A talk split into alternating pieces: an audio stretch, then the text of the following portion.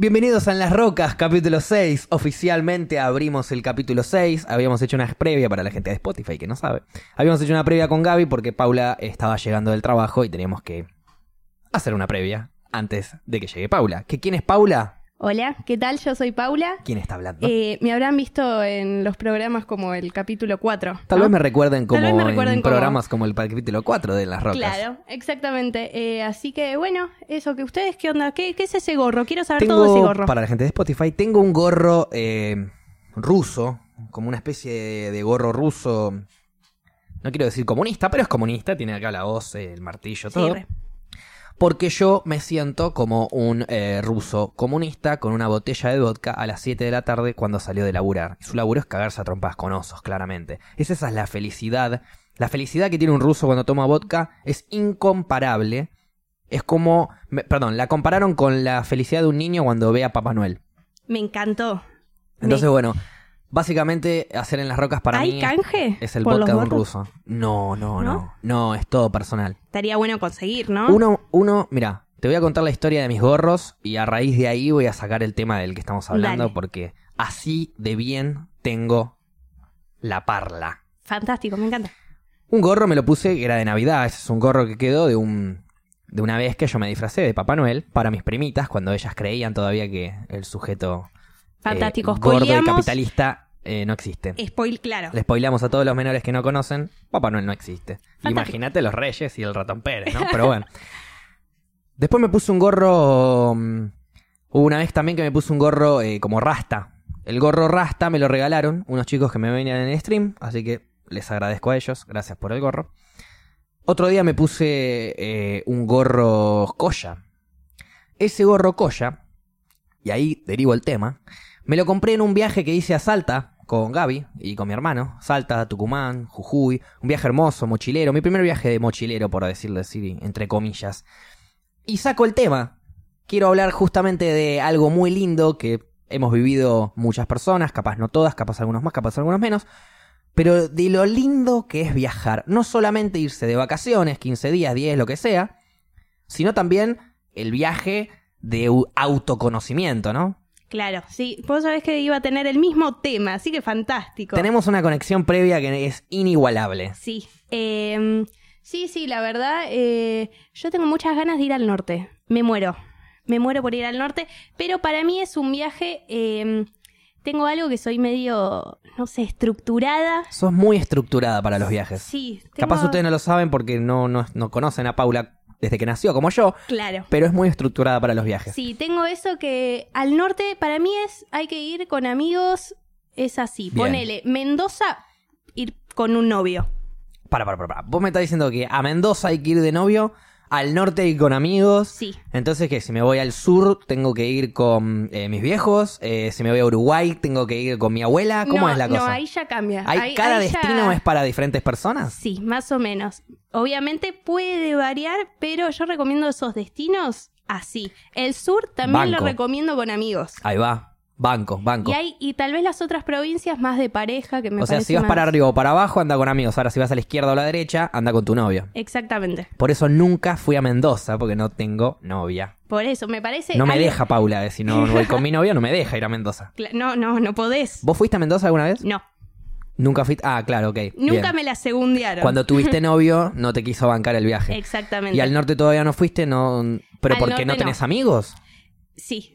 Tema triste, no tengo amigos. Tema triste. En realidad íbamos a hablar de que Paula no tiene amigos. Era el tema encubierto y era un Estábamos psicoanálisis. careteándola en realidad con Claro. los viajes. Eh, no, no, nunca me la siguieron. Es un viaje que siempre se cayó. O sea, era bueno, Arrancan vamos. todos a hypearse y al final, cuando hay que hacer las cosas, no las hacen. Claro, y es no tengo plata. Para ser mochilero no tenés. No necesitas no tanta plata. necesitas. A ver, y en el sur ponele algo que hice mal y que me pone mal. No pagué en varios lugares. Fuiste al sur. Sí, Fuiste con amigos. sí. Amigues, mejor dicho, ¿no? Sí. Hombres y mujeres. Fuiste a, no sé, campings y te, te ibas del camping esa noche y te tenías que pagar, no sé, 150 pesos la noche y no la pagabas. Sí. ¿Así de hippie era todo? ¿O así No. de hippie fueron ustedes? No, a ver. eh, yo estoy en contra de eso. Es más, porque estaba en contra no el hecho de que me hagan algo, porque es más, ¿Estás en contra ahora o estabas en contra y lo hacías estaba en igual? contra y lo hacía lo Ok, hice igual. bien, bien. Sí, sí, sí, no fue una lucha re interna la que tuve. Bien. Es que, a ver, a mí me dijeron, Pau, no te va a pasar nada. A ver, no, ya sé que no me va a pasar nada. Lo máximo que me pueden decir es salís del camping. Claro. Es lo máximo que te Sí. puede pasar.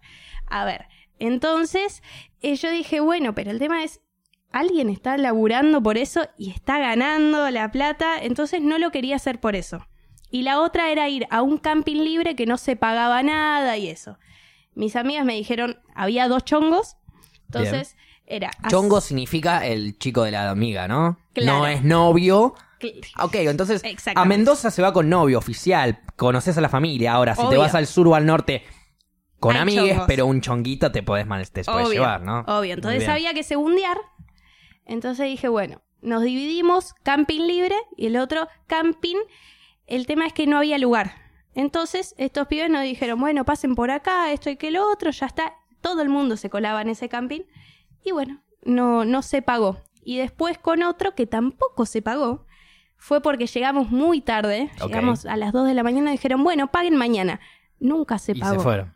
Claro, nunca se pagó dos días. Ya se empezó a poner, ya le empezaron a agarrar el gustito, me parece, ¿no? eh, sí, sí, sí. Después lo siguieron haciendo o No, no, no, fueron o nada vos no, pero los demás sí. No, fueron nada más cuatro noches. Cuatro noches. O De sea, dijo, 21 días. dijo dos veces, pero ahora fueron cuatro noches. No, fueron dos si veces. sigo tirando de la piola, van a ser ocho días y de repente no Dejemos pago el viaje. de hablar, claro. Sí, no, fueron dos veces, pero fueron dos noches. Ok, ok, claro. Dos veces en dos noches cada, cada Claro. lugar. Perfecto. Sí, sí. Em, cuando vos te, vas, te fuiste al sur, me dijiste. Sí. ¿A qué lugares te fuiste más o menos? Eh, los Siete Lagos, Lindo. San Martín, Sí. y no me quedó recibirme de hippie y hacer el bolsón. ¿No fuiste? No pude ir porque estaba todo este tema de mm, el antivirus. Ah, estamos hablando de una época. Hace bastante fuiste. Hace recién. ¿Cuándo fue lo de la... Ah, me lo estoy Eh, confundiendo con eh, la gripe porcina, perdón, no, que esa no, fue hace no. una banda. Claro, no, estaba en el primario más o menos. Sí, yo, yo estaba en secundario, pero Claro. sí, más o menos. Eh, no, estaba el antivirus y esa zona era muy jodida. El antivirus es el de las latas, ¿no? Que no tenés que tomar de lata. es de la, también, es de las ratas. De las ratas. Sí. Ah, ok, ok. Sí, pero en realidad, ponele, en todo el sur está lleno de las plantas que comen esas ratas. O sea que ¿Es bueno o malo eso? No entiendo. No, que te podía agarrar en cualquier momento, pero en sí. realidad era un lugar que estaba infectado y la rata comía eso o lo que sea, Y entonces infectaba todo lo demás. sí era un quilombo y más que nada yo creo que eso es suerte, ¿viste? Te agarra o no te agarra. Y si viene alguien y presenta una medida de exterminio a las ratas por el bien de la salud de, de la población humana, ¿te parece correcto eso? Paréntesis acá en el medio de los temas del viaje, perdón, ¿eh? Claro, eh, no, porque las es todo, todos los animales sirven por algo y es lo que crea el ecosistema perfecto y que todos vivamos en armonía. Ponele ¿Vos en pensás armonía. que si las ratas desaparecen, si se extinguen las ratas, eh, se rompería la No. cadena alimenticia? No creo porque hay pasado que muchos animales se extinguieron, Sí, un montón. pero Más de los que hay vivos hoy en día. claro, el tema es las ratas me parecen medio fundamental. ¿Fundamental? Sí. ¿Para come- qué? ¿Para asustar y molestar a la gente? No, o- no, no. pa- nah, te jodiendo igual. A ver, yo odio las ratas, ponele. Ok. Pero me Pero- parece que pero, comen ¿te bastante ¿Hicieron bicho algo y esas cosas. personal o una cuestión de gusto? No, que yo sepa no me hicieron nunca nada personal. Eh, pero veo y me pego un julepe. Claro, que me- correte de acá. Sí, es más medio que me quedo paralizada y espero a que pase la rata y que haga Mm. un ratito su camino. ¿Podríamos hablar de un principio de fobia? No, me parece un montón llamarlo fobia. Y pero te quedaste paralizada. Y esperas a que la rata pase. Y si la rata no pasa, se queda ahí. No, 10 minutos, te quedas 10 minutos esperando que se mueva la rata. Sí, o tomo un camino larguísimo. Tomas un camino más largo. No tratas de espantar a la rata. No tratas de tener un pedo. contacto con la rata. ¿Quién va a querer? O sea, ¿vos Yo le no tengo ningún problema. ¿Le harías frente a una rata? No tengo ningún problema. Es un montón hacerlo frente a una rata. Yo mato cucarachas con la mano. Una cosa es una cucaracha. Es verdad, es diferente. Es re diferente. Tiene Estamos a- cola la rata. Pero la cucaracha Ah. vuela, guarda con esa. Sí, pero es, dif- es Es muy- diferente, es diferente. Es A ver, muchísimo la más rata grande. también tiene una cantidad de enfermedades. Sí. Te muerde Sí, y la pasás como Te el culo. muerde y, te- y- y se te va a complicar, seguro. Pero que me venga a morder, si se la aguanta. Yo soy muchísimo más grande que ella. Que venga, dale. Te, te quiero ver que le hagas frente. No, la verdad nunca tuve que hacerle frente a una rata, por suerte. Así que fue, es muy fácil decirlo de esta manera. Pero bueno, paréntesis de las ratas cerrado, volviendo al viaje. Claro. El Bolsón es el lugar más hippie porque es al lugar que van los hippies o porque realmente es un lugar hippie onda Si vos no sos hippie y vas al bolsón, ¿te haces hippie? Por lo Eh, menos por los días en Lo- los que estés los ahí. estudios me dicen que sí, que no te existe- vuelves hippie. No existe un hotel cinco estrellas en el bolsón. Me parece que sí, ¿Sí? seguro. En O el- sea- el- a ver, el sur o es muy hippie o es muy cheto. Muy cheto, sí. O sea, no, no Términos hay- medios raros, sí. Claro, hay un término medio, pero es medio raro. O sea, es todo muy lindo, todo muy, muy hiposo. El término medio capaz es para una familia medio de, de clase Claro. media que quiere ir a conocer Sí, y se pero- paga una hostería, que es mejor que un camping o mejor que un hostel, Pero muy pero, caro. Pero muchísimo peor, claro. O sea, la hostería no tiene la misma calidad que un hotel cinco estrellas para la gente de buen poder adquisitivo y que le gustan los lujos.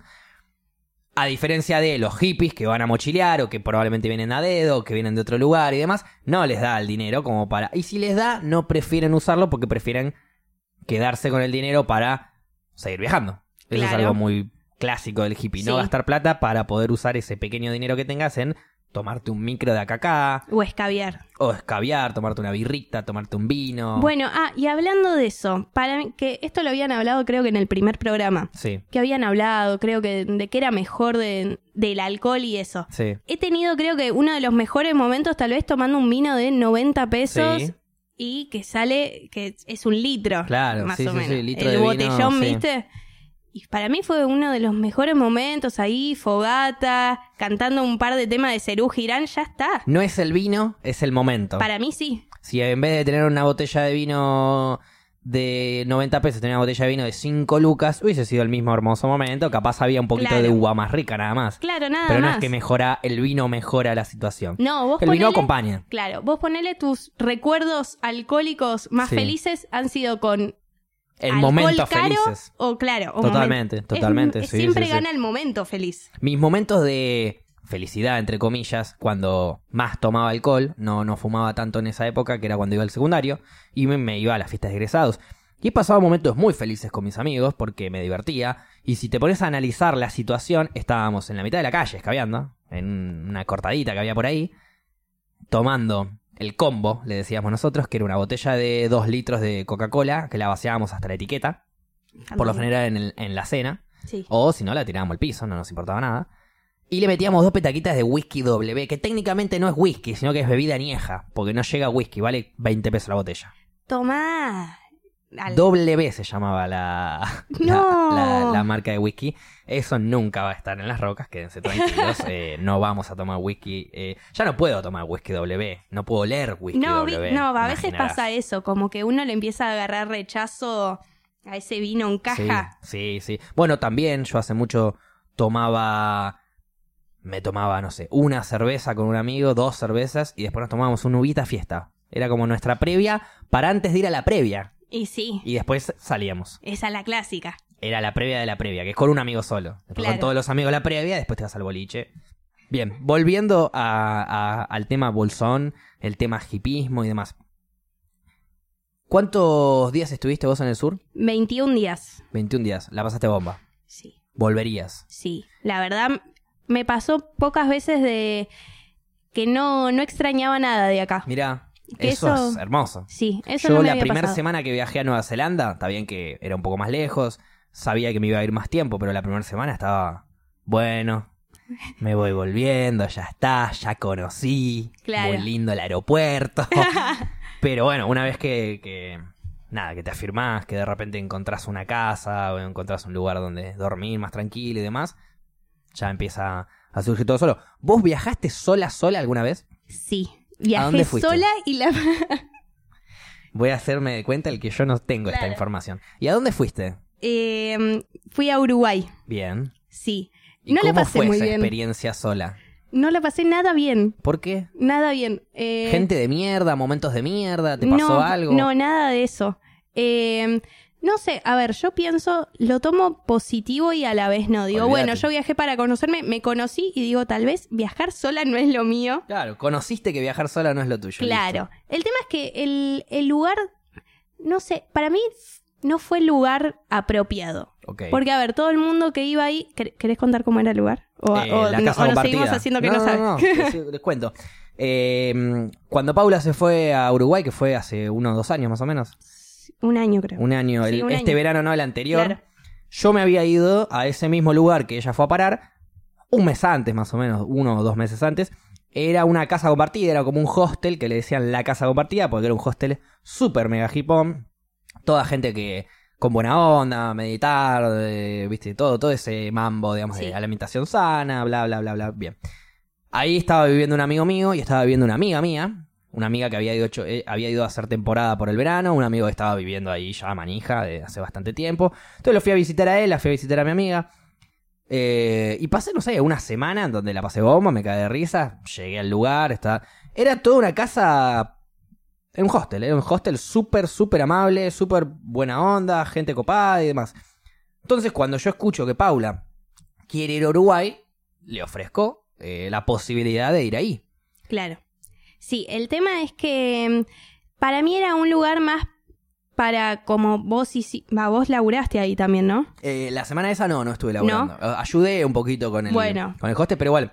Yo, Claro, con- yo yo que no contaba con a gente. A ver, yo estaba contando con eh, uno de mis grandes amigos con el que me vi. Fui a Nueva Zelanda y estuve viviendo con él seis meses Sí. en otro continente. Y bueno, mi mejor amiga con la que me entiendo con los ojos cerrados. Entonces, eh, nada, estaba, yo estaba muy cómodo eh, realmente ahí. Paula estaba yendo a un lugar con gente extraña. Claro, sí, el tema es que, como te dije, a ver, todos laburaban ahí. Nadie, tal vez ir a la playa con gente extraña y que iba a laburar y eso, eso me pareció extraño. Sí. ¿Entendés? Tipo, todos están laburando y yo venía a vacacionar, o sea, como que era otra onda. No te sentías en la misma No, coordinación, claro, porque la gente tiene una vida laboral, vos tenés una vida vacacional, Claro. entonces vos te querés acostar a las 3, 4 de la mañana tomando vino, cantando y boludeando, y los demás a las 12 ya estaban yéndose al sobre, pues mañana laburaban. exactamente. Sí, y, y bueno, y entonces la, la pasé re mal. O sea, creo que fue uno de mis peores te días. aburriste, No, es que no sabías para dónde encarar. Es que aburrirme no, porque a ver, yo llegué, a los 10 minutos ya estaba comiendo con gente, estaba con gente. En el hostel este, en sí, la me casa fui a la playa con gente, o sea, me hice amigos al toque. Al toque. Y, y en la playa me empecé a sentir mal y dije, no, listo, ya fue, yo me vuelo. Es más, tenía planeado ya por las dudas, ¿viste? La primera noche ya estabas planeando en... Sí, sí, o sea, fue a las dos horas más o menos que me sentí mal. Fue rarísimo. ¿Pero Aparte- te sentiste mal físicamente o no... mm, Te estabas... no, de repente no te encontraste, dijiste, ¿qué No, estoy haciendo acá? claro. Estoy- Es que fue No- todo eso, me, sentí esto. re extraña y dije, ¿por qué voy a sufrir? Y tal vez tener que bancarme otro día más. Es más, yo creo que lo había hablado con mis viejos y me dijeron, bueno, Pau, pero quédate un día más. No, Capaz no soy cambia. feliz. Claro, sí, obvio. No soy feliz y entonces, bueno, aparte re buena onda. A ver, en un kiosco una piba me dio, me regaló un chip, Sí. viste, para el celular. Bueno, para tener llamadas gratis, que nunca lo pude usar, nada. No llegaste a usarlo. Claro. No, lo traté de poner, pero no funcionó. Ah, ok, ok. Eh, Por eso te lo regaló. Claro, más o menos. Pero viste divino, era, bueno, me regalan cosas y, Sí. y no lo pude aprovechar. Tengo ganas de seguir intentando Bien. el eso viaje te iba a sola. decir. No, viajes los, no bajes los brazos. Una No. experiencia no te hace lo... No, por eso. Capaz no era el lugar, no era el momento. También para mí no era el momento en esa época, estaba en pareja. Eh, y también pudo haber sido eso, no, no sé, no, no me pintó nada. Lo que tiene también la casa compartida esa que tenía Uruguay es que, por ejemplo, un, un pro es que está cerca de la playa, pero un contra es que, lo que vos bien decís, hay mucha gente que trabaja, eh, estás lejos del centro, estás cerca de la playa, pero estás lejos del centro. si vos vas a vacacionar, eh, se te hace difícil encontrar un entretenimiento ahí alrededor. Es como, es como para ir a hacer, como fui a hacer yo, que yo ya sabía dónde estaba yendo, esa es la ventaja que yo tuve. Como una especie de retiro para relajarse, ¿viste? Yo fui y ni bien llegué, así como vos te dijiste, a los dos minutos que llegaste ya estabas comiendo con gente Sí. y después te fui a la playa. Bueno, yo ni bien llegué, a los dos minutos ya estaba fumando uno y meditando en un fogón. Claro. No, y a los buenísimo. 10 minutos se larga a llover y uh, seguimos meditando en el fogón de vuelta. Y de repente estaba haciendo Reiki y de repente, no, no, era todo. o sea, y yo ya sabía que estaba yendo a eso. Yo me despertaba y miraba para la izquierda y veía a mi amigo meditando, en posición de meditación. Ah. Y, y yo agarraba y todavía estaba re, re porque me acababa de Sí. levantar. Y me, me destapaba y bajaba de, me bajaba de la cama y me sentaba en el piso y me ponía en, en modo Claro. meditación y me ponía a meditar con él. Es que, a ver, la gente, yo me acuerdo que, aparte otra cosa, eh, dormí con dos chicos. Ok. Y yo dije, ¿Compartiste habitación con dos chicos? Sí. Normalmente no hacían eso igual. sí, bueno, conmigo o sea, pasó. ok. Pero normalmente Eh, trataban de no hacer eso, de darle la habitación de a las chicas juntas. No, eh, no, es más, creo que con tres. No sé, pero eran ¿Pero estaban chicos. todos en la misma cama o, o había camas separadas? Había camas separadas. ah, ok, ok, ok. Cucheta. Yo estaba en una cucheta sola, por suerte. Sí, sí, sí. Yo cuando dormí, eh, o sea, en el, en el cuarto ese, yo estaba en una cama yo, arriba mío no había nadie, a la cama de enfrente estaba mi amigo, arriba de no había nadie, había otras dos cuchetas más al fondo, Claro, en uno había un muchacho y en otro había una chica. claro. molesto ahí, para ahí eran cambiarse, tres hombres ponele. y una chica también. Claro, tres hombres y una chica eran, sí. Bueno. eh, Ella ya hacía un mes y medio que estaba ahí viviendo, dos meses, no sé qué, es entonces que- estaba re curtida, acostumbrada. Pero sí, ella cuando se cambiaba, si bien yo no la miraba cambiarse o trataba de levantarme e irme, si ella se quería cambiar a la mañana y yo estaba durmiendo, eh, por las dudas, se lo hacía tapada porque es incómodo, Claro. ¿no? No, Yo también, sí, lo mismo sí. yo, o sea, si veía que ella estaba ahí y me quería cambiar el calzoncillo, me iba al baño, que estaba a la vuelta. Sí, obvio. Eso dentro de todo no, no me preocupó tanto. Ah, directamente no me preocupó. Más, los pibes con los que estaban eran de acá. Bueno, no de acá, eran de Santa Cruz. ok, Y de Argentina. Claro. Y me dieron una re mano y yo les decía, y yo les explicaba todo lo que me pasaba. Sí. Y me decían, no, bueno, Negri, vení. Ellos eh, eh, eran músicos, son, espero que no les haya pasado nada. Eh, Son músicos. Claro. Y ahora vamos a ir a tocar unos temas a la plaza. Yo les conté que cantaba, este que lo otro. Me dijeron, venite. Yo dije, me encantaría ir, pero había algo, paja, no tengo ganas. había algo que me tiraba mucho más. Está muy bien. Y, y era, no, no, no puedo. Aparte también estaba pensando, bueno, después había que volver, no sé, y dije, ponele si no me siento incómoda ahí, de noche, yo no me acordaba cómo ir. Sí. Entonces dije, me tengo que volver de noche, me voy a re perder. Mm, Sí, aparte eran calles eh, de arena, cortadas. Claro, no había luz aparte, no ¿no? había mucha luz. no, por eso dije, bueno, tal vez conviene hoy quedarme y... y- Y vemos después qué pasa.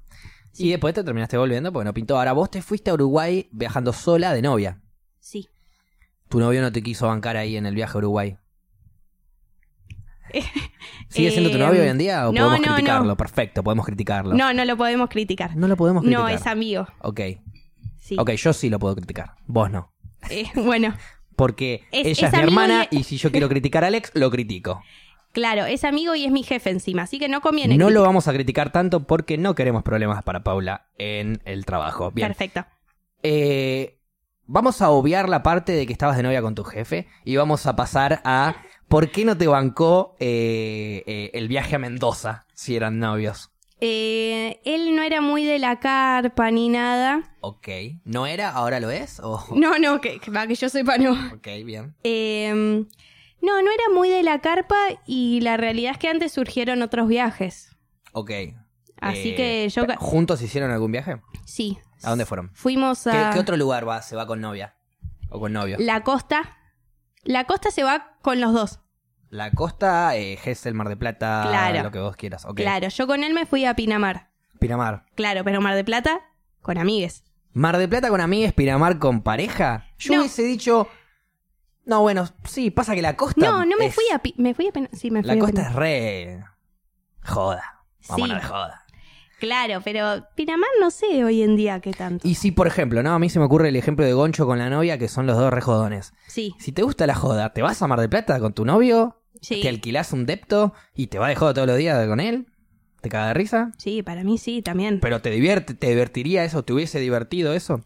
Sí, es que no somos de esa onda. Ok. Eh, ok, sí, sí, sí. claro, es- ese es el tema, Pero pero, bueno, Eh, a ver, si podemos llegar a entender al sujeto este, ex jefe, ex y jefe. sí. Eh, no le daba el hipismo como para irse en carpa, pero le sobraba el hipismo como para. Pero le alcanzaba el hipismo como para no irse de joda, digamos.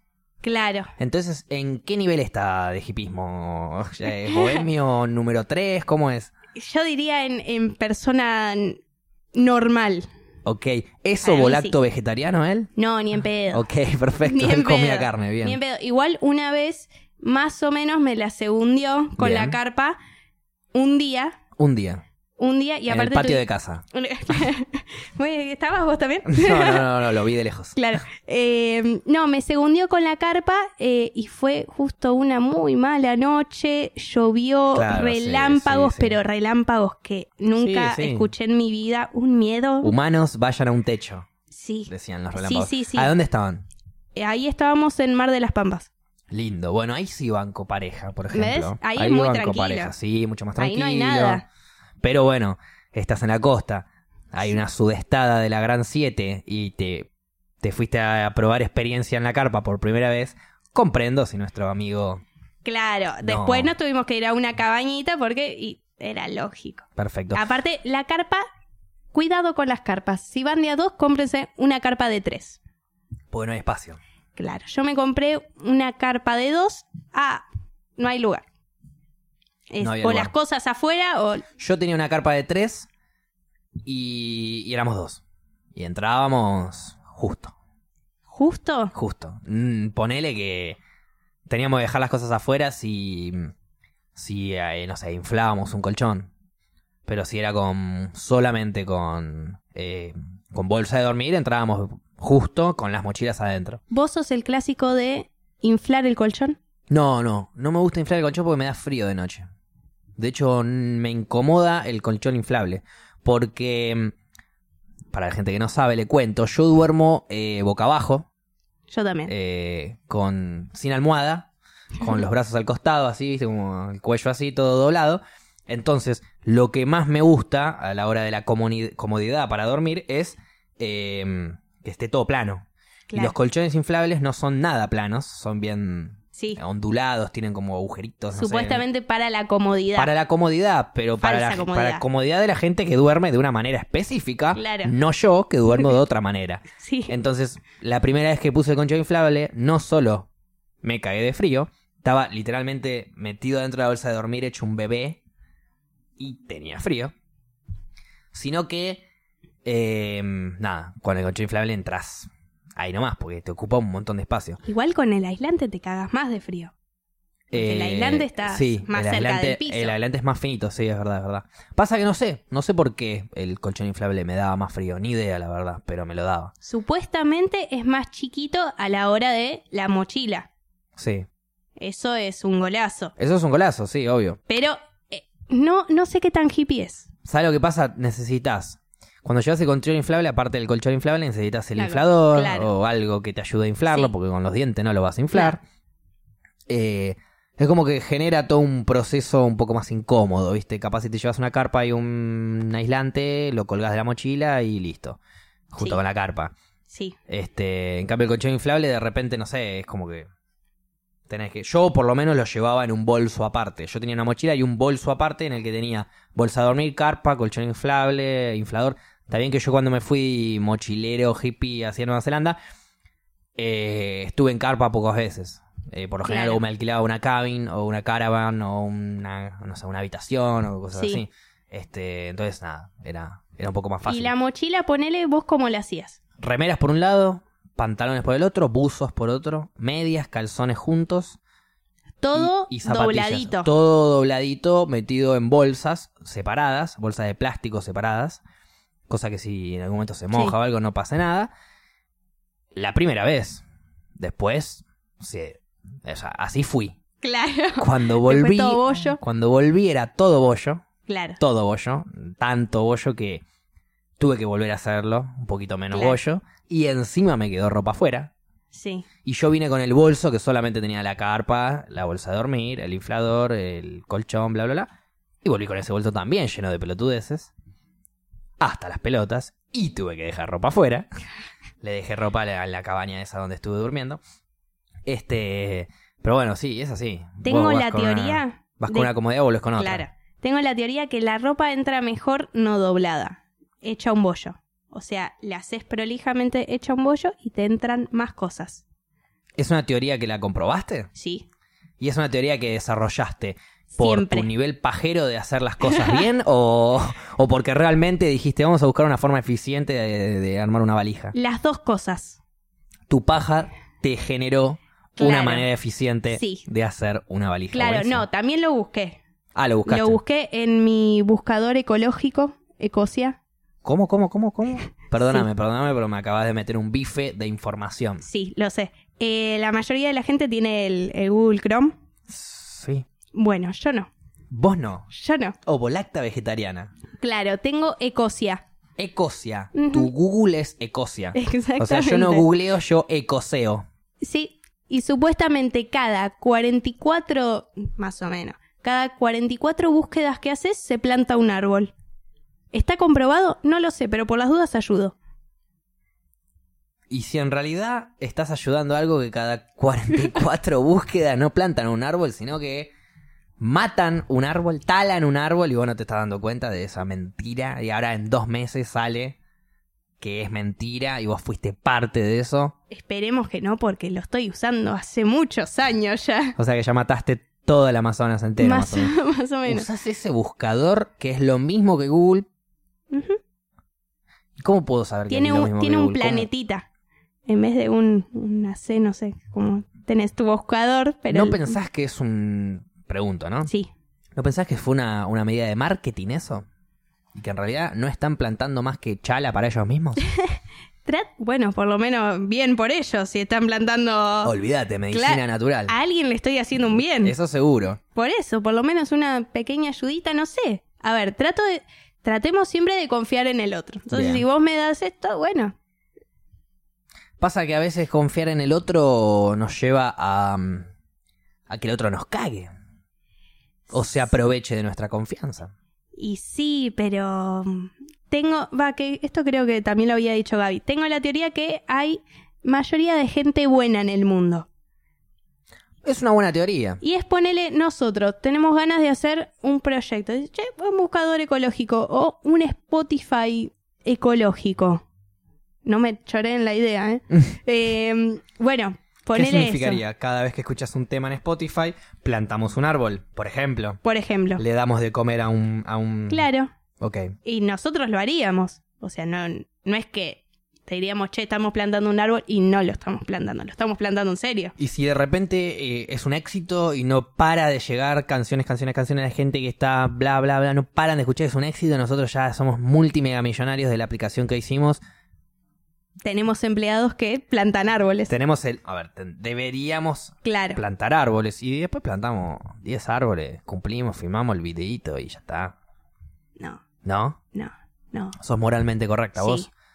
Por A eso es que no te va a ir bien en ningún negocio. no, la realidad A es veces que... cuando me voy de camping, a veces no pago, pero después sí. Ok, te podés mandar las Claro. tuyas. Sí, alguna vez me he robado un Sugus Max de algún kiosquito No, cuando tenía malísimo. 10 años. ¿Qué crees que te diga? Horrible. Bueno, pero aprendí, aprendí que no se hace más. Claro. Y ahora me robo toda la caja. si no me quedo con hambre. Nada, igual, este, si nos roban los políticos, ¿por qué no podemos robar nosotros, no?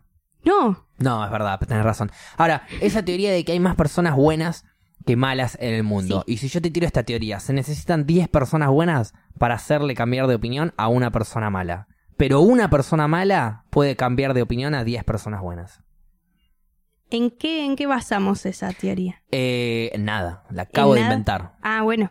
Eh, para mí no, no es verdad. No es verdad. Yo No. pienso que un sorete le puede generar dudas a 10 buenas personas para hacerlas sorete. Duda, sí, duda siempre todo te va a generar. Es suficiente. Porque Si vos sos una buena persona, no deberías dudar de lo que haces. Y si alguien viene, sorete, te plantea soreteadas, y vos dudás y decís, bueno, puede que estas soreteadas tengan razón, entonces guarda. No. Ahora, un sorete, tienen que ir de a 10 para convencerlo de que deje de ser sorete. Sí, pero calculo que si sos buena persona vas a esperar que el otro siempre te, te venga con una buena intención, entonces vos vas a escuchar su propuesta y vas a decir, che, ¿por qué me está diciendo esto? Algo bueno tiene que tener. Lo repensás varias veces, si no, es un sorete, bueno, trato Bien. de darle mi idea a ver si cambia. No cambia el sorete, bueno, dejamos al sorete tranquilo. Que el sorete siga oliendo mal. Claro, Pero los alejamos porque no tenemos ganas de apestar como él. exactamente. Pero entonces, ¿se podría decir que es una buena estadística que inventó la Universidad de Facutelechea? Sí, obvio, obvio, Una obvio. universidad completamente nueva en el ámbito de las pelotudeces. Claro. Eh, nada, qué sé yo, yo pienso porque cuando era pibito, un, un ejemplo que puedo Sí. llegar a decir de eso, cuando era pibito había un chabón que era re quilombero. Re quilombero, en el club que yo iba. Yo iba todos los veranos Sí. al club La Colonia. Iba a una colonia, digamos, a un club. Y éramos todos re. No quilomberos, pero hacíamos boludeces, jodíamos entre nosotros, nos molestábamos, nos tirábamos un vaso de agua, viste, mientras comíamos, boludeamos, boludeces así. Pero había uno que era particularmente. eh, Sí. le clavaba un tenedor a. O sea, Ah, un- un- una chica le terminó clavando un tenedor en la mano a él eh, cuando. cuando ya se, se había zarpado ya. Se había ido a la mierda en joder a la gente. Pero la piba le clavó La a piba él. le clavó. Sí, era una chica que le costaba hablar, o sea, tenía como problemas del habla. No Sí. es que era gangosa ni nada, pero le- algunas palabras le, le- le Sí, costaba sí. decirlas. Éramos pibitos encima, teníamos Claro. 11, 10 años, 12. Y nada, en un momento no la paró de joder, se sentó enfrente de ella a propósito en la comida. No la paró de joder, no la paró de joder, no la paró de- La mina no le daba bola, no le daba bola hasta que le dijo, ¿te puedes dejar de romper las pelotas? Pero se lo dijo eh, hablando como ella, que no le salía tan bien. Y el otro hijo de mil puta le la imita, eh, a- a- eh, o sea, imita el insulto, caga- y empieza, ¡ah, ja, ja! y se le empieza a cagar de risa en la Ah. cara, y, y para reírsele con más broncas, se pone las dos manos en la mesa y se para. Y cuando pone las dos manos en la mesa, la mina que estaba comiendo No. le clava el tenedor en la mano y lo suelta, y el tenedor queda así, y el pibe hace... ¡Ah, hija de puta! Y hace así, saca el tenedor y se queda como... Y la piba se levantó y se fue al baño llorando. Y sí. Y, y después yo me, me acuerdo que a los dos, tres días la mina me miraba a mí, yo estaba sentado al lado del pibe, el pibe era muy amigo mío. Yo no era de esa, de, no hacía esa forra, yo me quedé claro. así, como ¿qué acaba de pasar? ¿Entendés? Porque no nos, o sea, no hablábamos mucho con esa chica. Claro. No es que estábamos jodiendo a una amiga y nos zarpamos. De repente el chabón estaba jodiendo a una mina que nada que ver, que no conocía y la Claro. estaba burlando con algo grave. Sí. Entonces yo me quedaba como, guacho, ¿qué estás haciendo? Y de repente, tomá, clavate el tenedor. Y después me acuerdo que a los dos, tres días la minita me miraba mal así. Un día cuando la estoy cruzando me mira mal. Y le digo, qué buen tenedorazo le clavaste. Y se entró acá de risa. Y nada, hoy en día soy amigo de ella, de la hermana. Ah, re bien. Sí, olvídate. Es que era una genia la piba. Sí. Tenía. Le costaba hablar, porque era chiquita y le costaba hablar. Y viene el sorete y le viene a romper los vos, comete el tenedor. Ah, es- El pibe cambió, ¿eh? el pibe no es un sorete, el pibe no es un, eh, ¿me entendés? No está hoy preso en devoto, o sea, el pibe, se- el pibe, el tenedorazo yo calculo que lo debe haber avivado al pibe de que estabas yendo por un lado que no correspondía. Pero existen esas cosas. Es que para mí la persona buleada a veces... Buleada, ¿está bien dicho? Sí. Perfecto. Eh, la y si no, la inventamos Sí. la palabra. Bueno, la persona buleada para mí a veces, viste, tiene esos arranques medio... De clavar tenedores. Sí, más o menos. Yo tuve un compañero eh, que una vez trajo un cuchillo al colegio. Ok. Eh, ¿Cuál era su intención para con ese cuchillo? Matarnos. Tenía una lista de gente para matar. Matar. Sí, el tema es que, a ver, a este pibe también estábamos en primer ¿Qué- año. qué- Ah, ok, primer año. 14 años, Sí. más o menos, 13 años. Sí, 13 años. Eh, todo el- era nuevo el pibe y... Entró tenía- y ya tenía. O sea, era nuevo Sí, y al toque ya desarrolló una lista para matar. sí, más o menos. Pero Mamita, todo- mal lo trataban. todos, no, todos lo buleaban un montón. Eh, ¿En qué lo bulleaban, por ejemplo? No sé, no, no sé porque tampoco me acuerdo, pero lo buleaban una banda. Yo Cualquier me cosa que decían le hinchaban las pelotas, Sí. eh, la forma que lo decía, lo- Claro. la- la- lo, que... Pero el pibe no hacía nada al respecto con eso. Por ejemplo, No. yo tengo un amigo que también entró al colegio en primer año y yo le hice una broma Sí, y el pibe me puso un gnocchi y no lo jodí nunca más. Eh, a, la- a los dos días también, a la semana, no sé, me acerqué, le dije, che, flashé yo, disculpá, y Claro. me dijo, sí, yo también, y le dije, no, no, vos no flashaste, le dije. Ah, re bien. Vos, bueno, vos me tendrías que haber pegado antes, le digo yo. Porque lo jodí un rato, un rato, un rato, un rato. Claro. No era joderlo de molesto. Sí, sí. No sé por qué me pintó hacerle chistes como diciendo, dale, haceme la tarea. Dale, haceme esto. Dale, haceme este ejercicio. Ah, cualquiera. Y estaba todo el día. Pero Claro. mi intención posta no era hincharle las bolas, sino generar un chiste. claro, sí. Pero le estaba generando un chiste a una persona que no conocía y que no, no le interesaba que yo Toda lo, lo trate de esa manera. Sobre todo que te estoy diciendo, dale, haceme las cosas. En chiste, pero alrededor de todos mis amigos que se están riendo, pero vos no. Claro. Entonces me como el gnocchi, me lo como perfecto ese gnocchi. ¿Qué querés que te diga? Claro. Era 29 y le puse salsa, si querés. Sí, sí. Pero, pero después nos llevamos bárbaro con ese pibe. Claro, no. ese gnocchi este- me, me, me, me ubicó. Sí, bueno. No, no estoy a favor, Que pero. ni siquiera bueno, era bully bien. yo, digamos. No, no, bueno. Yo no estoy a favor de la violencia que resuelva absolutamente nada. Claro, Pero, y no debería decir este pero si dije eso, exactamente. pero de vuelta, eh, creo que cuando te toman de punto, cuando un sujeto te toma de punto, Un y te toma de punto, y te toma de punto, y te toma de punto, yo creo que si bien podés hablarle a esa persona y decirle, mira, flaco, me estás tomando de punto, o flaca, me estás tomando de punto, no me rompa más las gónadas, eh, déjame de joder, no Sí. te caigo bien, no me hables, no me dirijas la palabra. Pero ¿qué pasa cuando se genera el bullying, que es Sí. por lo general cuando uno es eh, inmaduro, vamos a decirlo entre comillas, porque... No sé si la palabra es inmaduro. Por lo general, digo, o sea, que no te das cuenta de que el otro no tiene ganas de que le rompa las pelotas. Y vos seguís y seguís y seguís, y pasan los días y seguís. y Sí, a seguís, veces no es por inmadurez, sino es porque sos una mierda de persona. Ok, totalmente, sí. Podés tener 35 años, entender perfecto todo Sí, lo que sí. está pasando y seguir siendo un sorete. Sí, sí. No hay duda. Yo a ver, me, me- me baso más en eh, pibitos. Cuando sos pibito Claro. y te bulean. Cuando sos más grande ya ahí es otro sí, tema. pero igual. Cuando sos pibito y te bulean, yo creo que un bife, eh, y lo digo desde la experiencia personal, Claro. mi nariz comprueba que un bife, eh, capaz te, no te digo que es la solución, pues por ahí me pegas el bife y a mí me daba más bronca y terminábamos las piñas y, y- y pasaba pe- algo peor, algo muy grave. Claro. Eh, yo ese bife me, me- lo entendí como, ¡pum! ¡Uy! Estoy flasheando, no le está cabiendo una a lo que estoy haciendo y estoy mal con lo que estoy haciendo. Sí. Yo lo entendí así, capaz los demás no lo entienden así.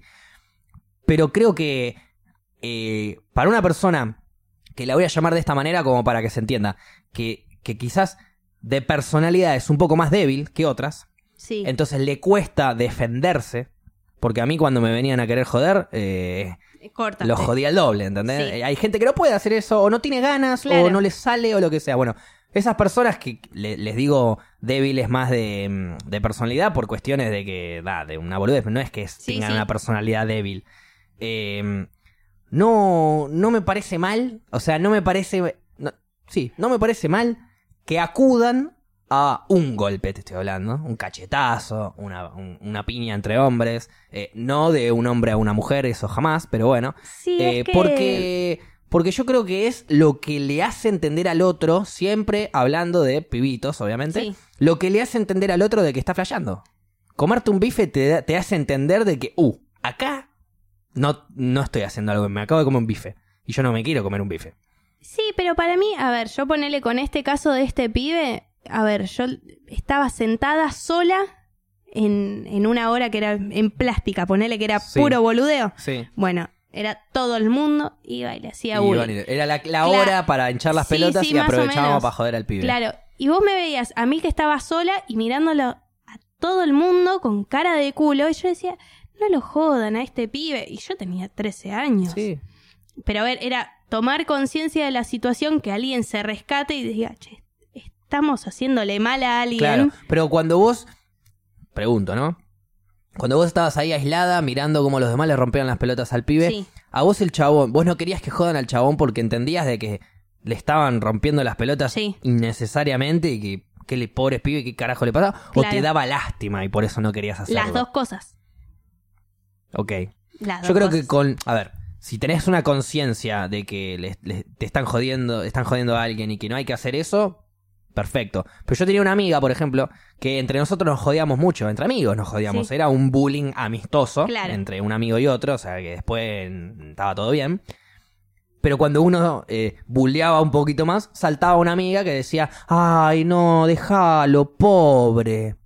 Y yo pienso No. que prefiero que me buleen Claro. antes de que me den antes de darles lástima. Claro. Yo pienso eso, no sé. Sí, porque- no, pero este era un caso particular, que es más, eh, al pibe lo terminaron sacando del colegio porque entró en un tratamiento psicológico Sí. cuando le encontraron el cuchillo. Ok.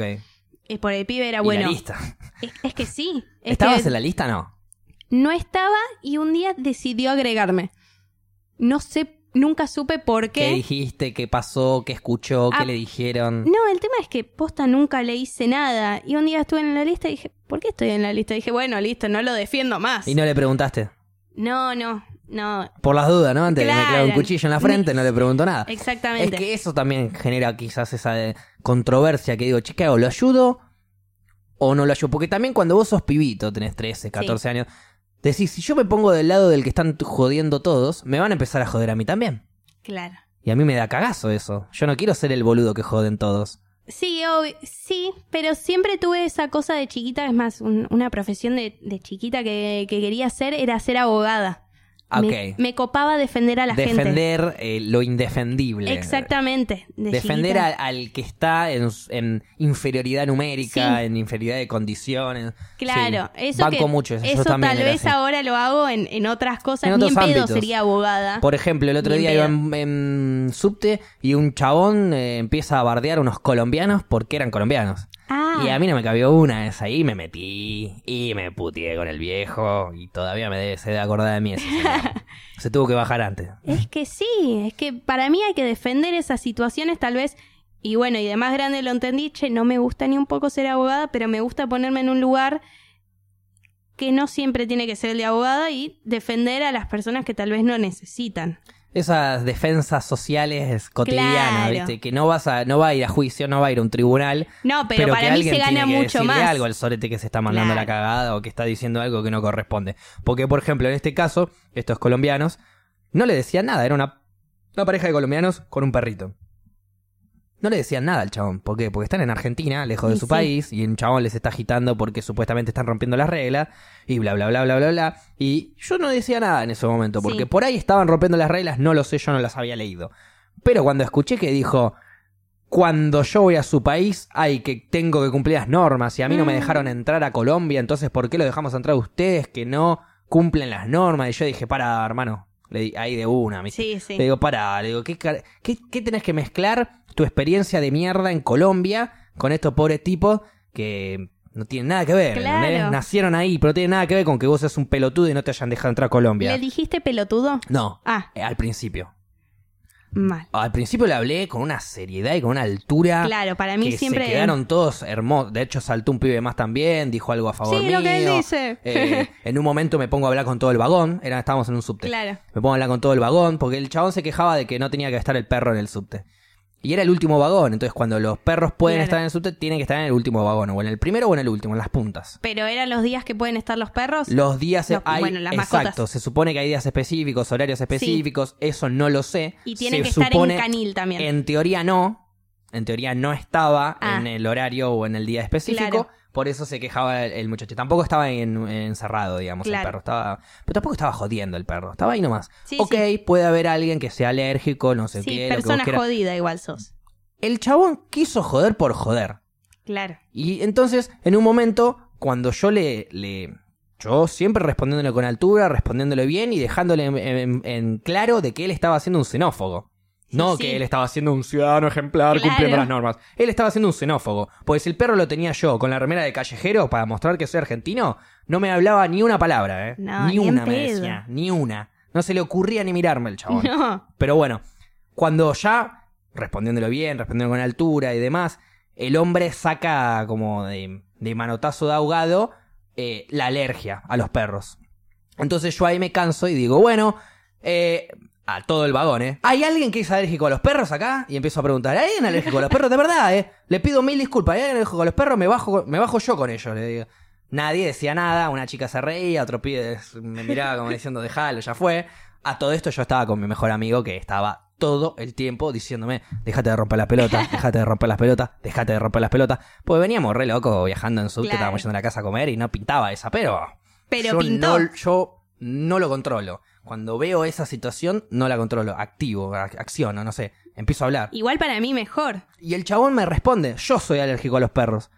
Y ahí me pongo, y ahí sí uso la palabra boludo, y le digo, entonces sos un boludo por subirte al vagón en donde vienen los perros. Anda al vagón a la mitad del. A, a la- anda a los vagones de, de, de la mitad del tren y no vas a encontrarte con ningún perro. Si vos te subís acá y te encontrás con un perro, es porque lo estás buscando. Estás buscando que se te eh, eh, eh, agar- agarre la alergia. Y de hecho te veo muy bien, porque no parás de hablar pelotudeces como para tener, eh, como para tener alergia a un perrito que está al lado tuyo, le digo. Y ahí el chabón, no, porque me está faltando el respeto. Y ahí, bueno, ahí perdí Que yo. Ahí perdí respeto, yo porque claro. le falta el respeto y no había que hacer eso, había que mantenerse con la Ah. altura. Pero no lo, ya no lo podía sostener. Cuando me di cuenta que le había faltado el respeto, dejé de hablar un poco, ya me quedaba un- y ahí el chabón se bajó igual. Claro, Se porque en, realidad Saltó- venías re bien. Sí, pero cuando yo falté el respeto, no solo me equivoco al faltar el respeto, Sí. sino que, lamentablemente, le doy el ok y el aval a las demás personas que están alrededor de, de saltar a faltar el respeto también. Sí. A los dos minutos que yo le dije boludo y estás diciendo pelotudeces, eh, saltó un chabón y le dijo, viejo de mierda, bajate. Y el chabón por la duda se bajó, no quiso armar bardo. No sé dónde se bajaba. Es cuando Pero probablemente se bajó antes Claro. ese chabón porque la primera que frenamos se fue a la mierda. Sí. Y el, el colombiano me, me, me dijo gracias, no hacía falta, igual que yo le digo, no, loco, ¿sabes lo que pasa? Después vos te vas de acá y pensás que todos los argentinos somos racistas de mierda, y no es así. Es ese viejo de mierda nomás, le digo. y el chabón se cagó de risa, bueno, terminamos todos felices en el vagón. Todos amigues claro, terminamos. Fue, claro, fue como un, nada, una reunión de vagón recopada. Pero, pero esas cosas pasan. Y no puedo evitar saltar, y me imagino que vos sos igual que yo. Sí, sí, igual es lo mismo que, que hablamos el, el capítulo anterior. Al ser mujer a veces, Es viste, salto menos. El otro día en el Bondi hubo una pelea. Viste, no me puedo meter en la Eh, pelea. Aparte era una ¿Sabías gilada. qué es lo que había pasado? No, fue algo raro. Fue alguien se coló en el Bondi, una estupidez así, y se agarraron a piñas. Está Ahí bien. está toda la gente.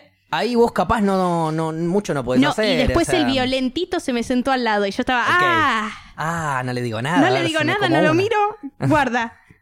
No, Pero- no, bueno, a ver, en ese caso, ok, no, mucho no podés hacer. Yo te Claro. digo, yo me había subido al bond, al subte, ya estaba el colombiano con el perro y después se subió el viejo y le- se le puso a romper los huevos. Yo calculo que hubiese saltado. Encima el colombiano había le había dicho, mirá, yo pregunté a los, eh, los que trabajan acá cuando entré si podía pasar con el perro, si podía pasar así, me dijeron que vaya al último vagón, como que le guiaron, lo, lo dejaron entrar. Y sí. Y si te deja entrar el que trabaja en el subte, vos, ciudadano ejemplar, no rompa los huevos, anda quejate con el que lo dejó pasar. Sí, no, no, no tiene nada que ver él y tu mala experiencia en Colombia. Obvio, Porque qué, si en vez de ser de Colombia eran de Estados Unidos y eran todos yanquis y, y hermosos, los ibas a dejar pasar. ¿No había problema? No, sí, llevó al perro, ahora ya no soy alérgico. Claro. Por eso, yo no me metí ahí en esa conversación entre ellos. No me metí hasta que sentí que había xenofobia y ahí consideré que, Sí, que los colombianos estaban en, en inferioridad numérica. Entonces claro. eran 3 contra 1500 argentinos y lo estaban bardeando por ser colombianos. Es que cuando eso sí para mí hay, hay que meterse. Entonces yo eso Sí no, o lo, sí. no lo sentí como algo justo. No, no, no. Lo que sí, te vuelvo a repetir, fallaste. El final. El final, yo Ah. no sabes lo bien que venía, estaba orgulloso de mí. Y cuando Porque le. aparte viste que uno se pone orgulloso. Sí. Vengo re Porque bien, le no estaba, le lo estaba respeto. callando al chabón y todos los que se metían eran a favor mío. Ninguno a favor de él, él estaba solo. Claro. Y de repente le digo, eh, sos un boludo, está diciendo pelotudeces. eh, eh, no lo dije así, pero bueno, la pelada está diciendo pelotudeces así y le dije que era un viejo boludo. Claro. Eh, no le dije viejo igual, le dije boludo nada más. Eh, después viejo boludo lo pensé. Claro, después. Eh, pero bueno, y ahí el chabón cambió de tema. Es que sí. Olvi- nos olvidamos de que era un xenófobo, nos olvidamos del perro, de la alergia, del vagón, del tren, de lo que vos quieras, y las reglas y no sé qué, y pasamos a. Me dijiste boludo, me dijiste que lo digo pelotudeces, me faltaste respeto, listo. Y quedó todo en el respeto, Es el respeto, el sí. respeto. Y yo cuando se baja el señor le digo el respeto te lo tenés que ganar. Y ahí me dijeron que tenía razón, pero igual se lo falté, se lo falté y no había que faltárselo. Claro. Bueno, ponerle yo hoy me pasó que me peleé con alguien en el laburo y me dijo, vos no sabés, vos aprendiste mal, o me decía yo te enseño, esas cosas. O sea, todo mal. Frases que no van en Frases una que no. discusión. No. Y entonces le dije, mirá, me está faltando el respeto. Cuando quieras discutir bien, hablamos. Además que la discusión era, no me dejaba opinar. No te dejaba opinar. No. Y encima, para mí no solamente faltar el respeto de, bueno, sos un boludo. No, no, esa obviamente. cosa, al decirme que, que no sé y que aprendí mal. No, vos y no sabes vos nada, sabés no te enseñaron yo, bien. Eso ya es... Claro, y encima, viste, por la antigüedad, eso que me chupa un huevo. Sí, y si no tenés te lo presto. Claro, exactamente. Entonces le dije, ya está. O sea, me faltaste el respeto, sos un irrespetuoso. Chao, hablame cuando aprendas valores y cómo eh, debatir con una persona. Al ratito del viejo este se, se, se bajó y, y quedó todo bien y quedó todo ahí, pero bueno, yo me quedé con ganas de seguir hablando con ese señor. Pues ese señor, obviamente, como yo te digo, eso fue un, entre comillas, bullying que le estaba haciendo el Sí, señor a los colombianos, eh, de grande. Y de grande yo no le puedo meter un bife al señor, porque voy preso. Sí. Me para, eh, le pego un bife y, y hay un policía cerca y me mete preso porque le estoy agrediendo innecesariamente a un chabón. Es que por eso, para mí siempre gana mucho más la palabra antes que... Totalmente. que el Yo lo- golpe. por eso yo aclaraba que en casos de cuando sos un pibito, 11, 12, 13 años, 14, 15, 16, secundaria, primaria, Sí. y ves que alguien insoportablemente te rompe la bola todos los días, un día que lo mires a los ojos y que le metas un buen cabezazo, yo no creo que le... ca- Bueno, no, el cabezazo es muy fuerte. Un chirlo, métele un chirlo y, y- y con la fuerza suficiente como para que entienda de que con vos no se jode, no te tiene que romper más las bolas. Hablarlo lo podés hablar, pero yo creo que es más difícil, sobre todo cuando sos pibito. Porque no lo entendés. Imagínate que le cuesta a la gente grande entender o cambiar de opinión de- o darse cuenta Sí. que están equivocados. Imagínate cuando tienen 15 y 16 años. Sí, a, a mí lo que me pasaba era, me costaba más que, que entiendan mi postura a que yo entienda que algo estaba mal. Porque desde, desde la primaria tal vez había alguien diferente por una cosa, listo, ya está, te vamos a atacar de todos lados. Era no, o sea, es diferente, ya está, no, no hay por qué decirle nada Claro. ni hacerle algo. Y todos me atacaban a mí. A mí me chupaban huevo, como siempre. Yo sabía que estaba haciendo las cosas bien. Pero bueno, eso me costaba más que lo entendieran antes que el golpe y eso. Porque... Es que, por ejemplo, vos estás haciendo las, co- las cosas bien para Sí. vos. Pero hay otros que piensan que las cosas bien las están haciendo ellos. Probablemente el, el- el viejo este se, se fue a una cena con amigos después y dijo, no, un irrespetuoso hoy, o sea, se puso a defender a unos colombianos que estaban haciendo las cosas mal. O sea, seguramente el señor no entendió nada de lo que estaba pasando, no se dio cuenta capaz que estaba haciendo un xenófobo de mierda. Pero... O puede ser que sí. O puede que sí, ojalá. Ojalá. Ojalá, igual yo creo que no, por el final. Yo creo que vos podés hacerle entender a alguien algo siempre y cuando no le faltes el respeto. Y yo al final le falta respeto. Entonces ahí cagué todo mi, mi argumento Bueno, de, de- pero de ahí cambiar vamos. de opinión. Está bien, vos le faltaste respeto. El hombre igual pero nunca me dio la, que- el, el hombre nunca me dio la, la in- el indicio de que iba a cambiar de opinión, ¿eh? No, Ni cerca estuvo. pero a ver, decime, vos nunca estuviste en una discusión Sí. que dijiste, el otro al final tiene razón y ahora me sí, la tengo que sí, rebancar sí. con mi postura de mierda? Me ha pasado pocas veces en donde ponele, una vez me pasó que realmente me di cuenta de que me estaba recabiendo y me la y dije, ya fue, me muero en esta. Claro. Me muero en esta, me muero en esta, me muero en esta, me morí igual, ¿eh? Porque si te quieres morir en la tuya y no va, te vas a morir. Y sí, Pero, pero hay veces que sí. Eh, me ha pasado, y vos me conocés desde que nací, y muchas personas me conocen muy bien, yo cuando discuto me, me exaspero mucho, ¿no? Empiezo... Y por ahí no te estoy gritando para bardearte a vos. Claro, estoy no. gritando porque me estoy exaltando con la conversación, ¿entendés? sí. Y, y de repente estoy gritando, gritando, gritando, gritando, gritando. ¡Pum! Una oración me puso un contexto, me puso una idea, me hizo cambiar completamente lo que yo estoy diciendo. Estoy. ¡No, porque! Tenés razón. Pocas veces ha pasado, pero cuando te quedás como, ¡uh! Dije cualquier pelotudez. Es una verga. La mayoría de las veces me pasó eso, ¿sabes cuándo fue? ¿Cuándo? discusiones con amigas. Eh, me pongo a hablar con amigas, el principio del feminismo te hablo, ¿no? Cuando recién se empezaba a hablar de, ni siquiera del aborto, se empezaba Sí, a hablar sí. de los derechos del laburo, de cosas así. Y yo al principio pensaba, el primer, la primera discusión que tuve fue la de, la que hablamos en el último programa, eh, de que a la mujer se le debería pagar eh, la el Claro. higiene menstrual, por así Sí. decirlo. Bien. Y yo lo planteé Sí. para oponerme. Ah, O sea, como diciendo, Claro. lo planteo, pero no me parece correcto. claro. Y me hicieron entender que sí. Sí. Y yo estaba pla, pla, pla, pla, pla. Y de repente sí, pero tuk, tuk, tuk, tuk, tuk. Y yo hago, ah, tuk tiene razón. Pla no tiene razón. Perdón, tenés razón, le dije. Bueno, bien. Y la mina que- se quedó, pero pelotudo, me dice. Me quedan un montón de cosas para decirte y ya Claro. cambiaste de opinión. Bueno, decímelas igual, ya fue. Le dije, por ahí aprendo algo nuevo. Claro. Es que, eh, bueno, pero me parece algo muy lindo decir, che, tenés razón. Sí. Porque más cuando venís a mil, es me la re. Es muy la difícil. voy a rebancar. yo, eh, mi sensación fue, toda la sangre me sube a la cabeza, me Sí. pongo completamente colorado, no sé dónde, o sea, es un momento en donde normalmente cualquier persona enterraría su cabeza en la tierra. Bueno, yo no, yo no me la enterré, yo dije, está bien, me cabió, listo. Quedé expuesto, Claro. perdí, mal ahí. Hay veces que me muero en la mía, pero porque realmente pienso que es esa la, la, la, mi opinión, y si vos pensás diferente, bueno, pensás diferente, pero Sí. eso es lo que yo voy a pensar. El tema es cuando te das cuenta que. Cuando te das cuenta de que El problema es cuando querés defender tu idea, pero no la crees ni vos tu idea. Porque ¿cómo la vas a defender si no la crees? Si vos no estás, si no tenés tus fundamentos lo suficientemente eh, masticados y procesados como para de- defender tu idea, y viene alguien y te tira dos o tres argumentos que, que lo- las dos boludeces que vos dijiste se fueron por el caño, Sí. eh, y entonces ¿qué, qué, qué podés hacer? Claro. Más, más que dar la razón o irte a informar más, no podés hacer. Claro, es que lo lindo me parece es ir cambiando y es, bueno, me mostraste tu postura, sí, me parece re sano cambiar. A ver, yo a los 15 años, te digo, estaba en contra del aborto. Mm. A ese nivel. Y hoy en día Está llevo bien. el pañuelo verde a todos lados. Bueno, mira, te voy a dar un ejemplo muchísimo más eh, difícil de Sí. cambio de ideas de panuelo celeste a verde. Mi mejor amiga, eh, súper feminista, una mujer muy independiente, siempre lo fue. Capaz de chica no tanto, porque se crió en una familia súper católica. Súper católica. No llegamos nivel Opus Dei, pero vivimos al lado. Claro.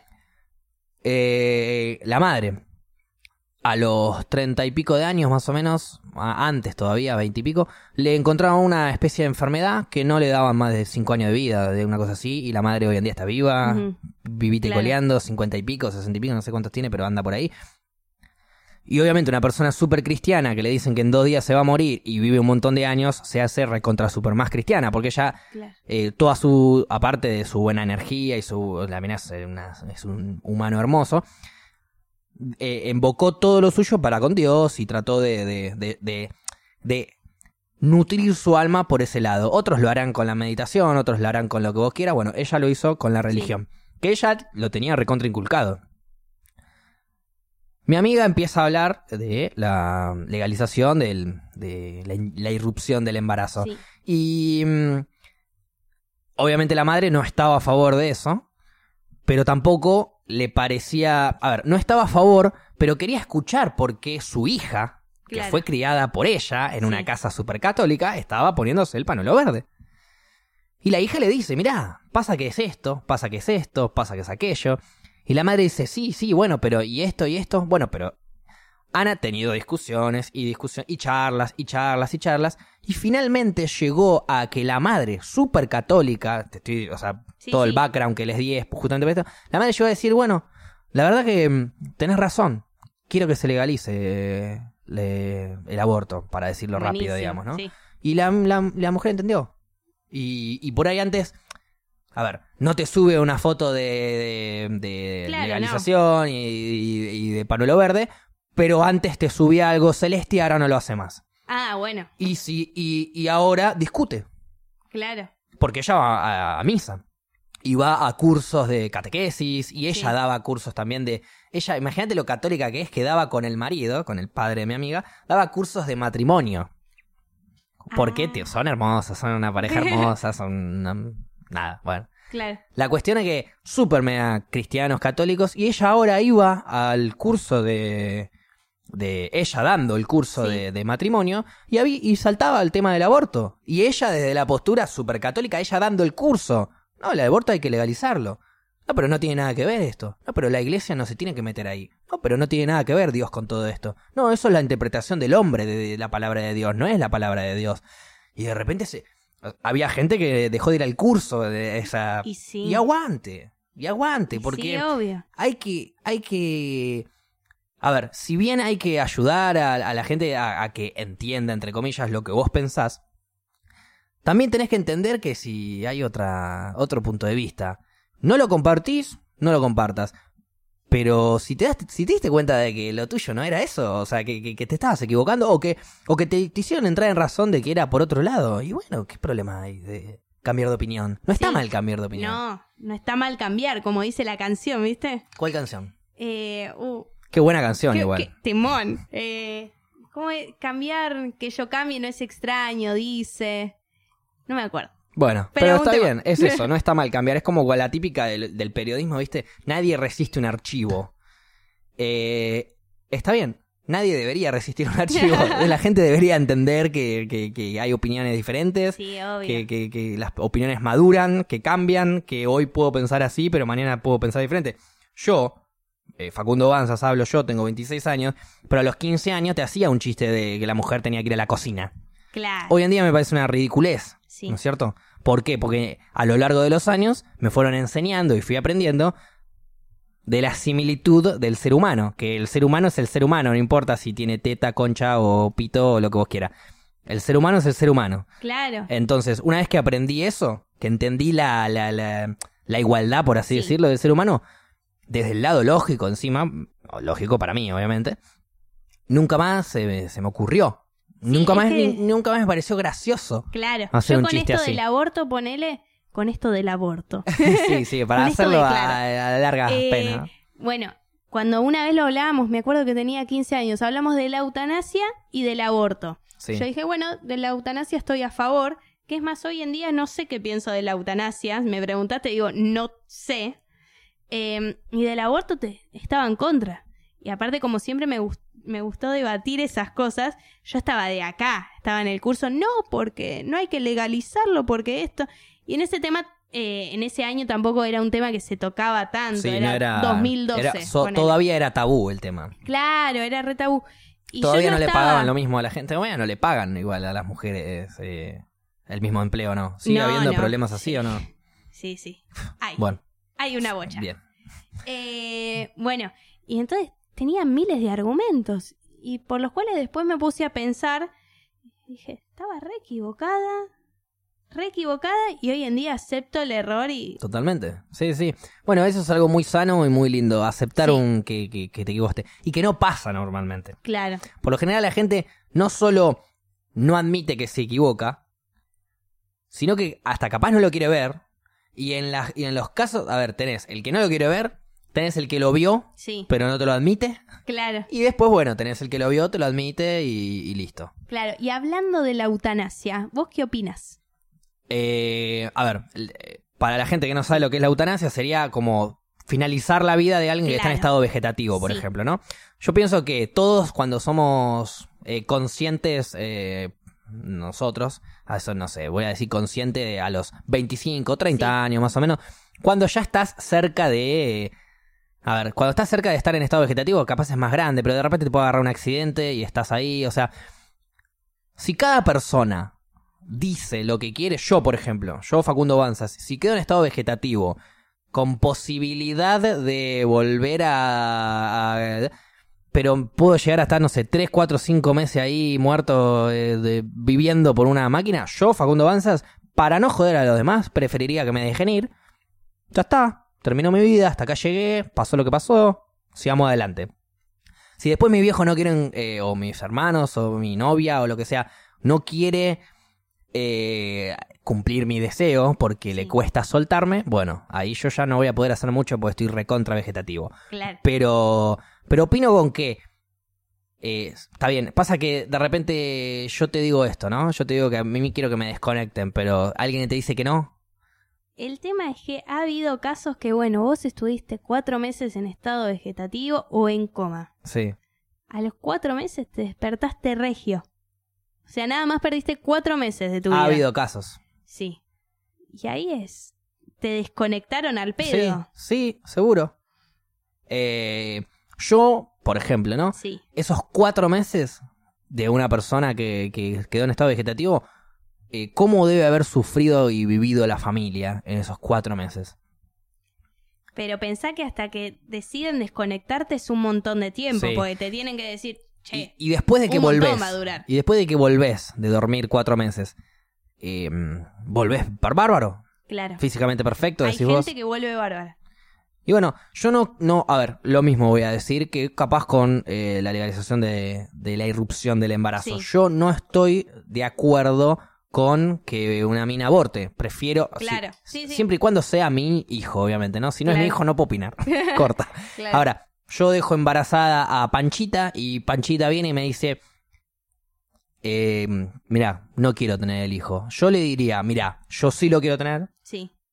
Yo te voy a bancar a vos, yo voy a estar acá, voy a, no me voy a borrar, voy a apoyarte en todo lo que vos necesites, te voy a acompañar, pero si vos no lo querés tener, Claro. no, mm, o sea, si vos no querés pasar por nueve meses de embarazo, yo no puedo decirte que no lo hagas. Claro. Te puedo decir, eh, eh, tenelo y después dámelo. Y no te hagas cargo y nunca voy a decir que sos vos la madre, le digo que la madre es otra, no te preocupes, no vas a ser parte de la vida si no querés, bla, bla, bla. Sí, sí.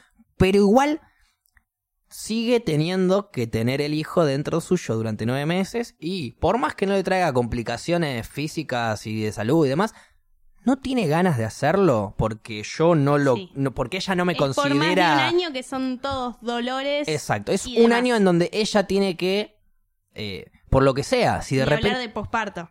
ni hablar de eso. le- le- entonces, como no es eh, mi cuerpo el que está Sí. eh, gestando una criatura dentro mío, yo sí le voy a dar todas las posibilidades de que ella no aborte, pero si lo hace, la decisión final es de ella, no es Claro. mía. O sea, es como que es como las acciones de una empresa, por así Sí, decirlo, sí. el 51% es tuyo, el 49% es mío. Por más que yo esté 49% en Sí. contra, el 51% es el que gana. Claro. Eh, eso es lo que pienso yo. Y lo mismo con la eutanasia. Es una cuestión familiar.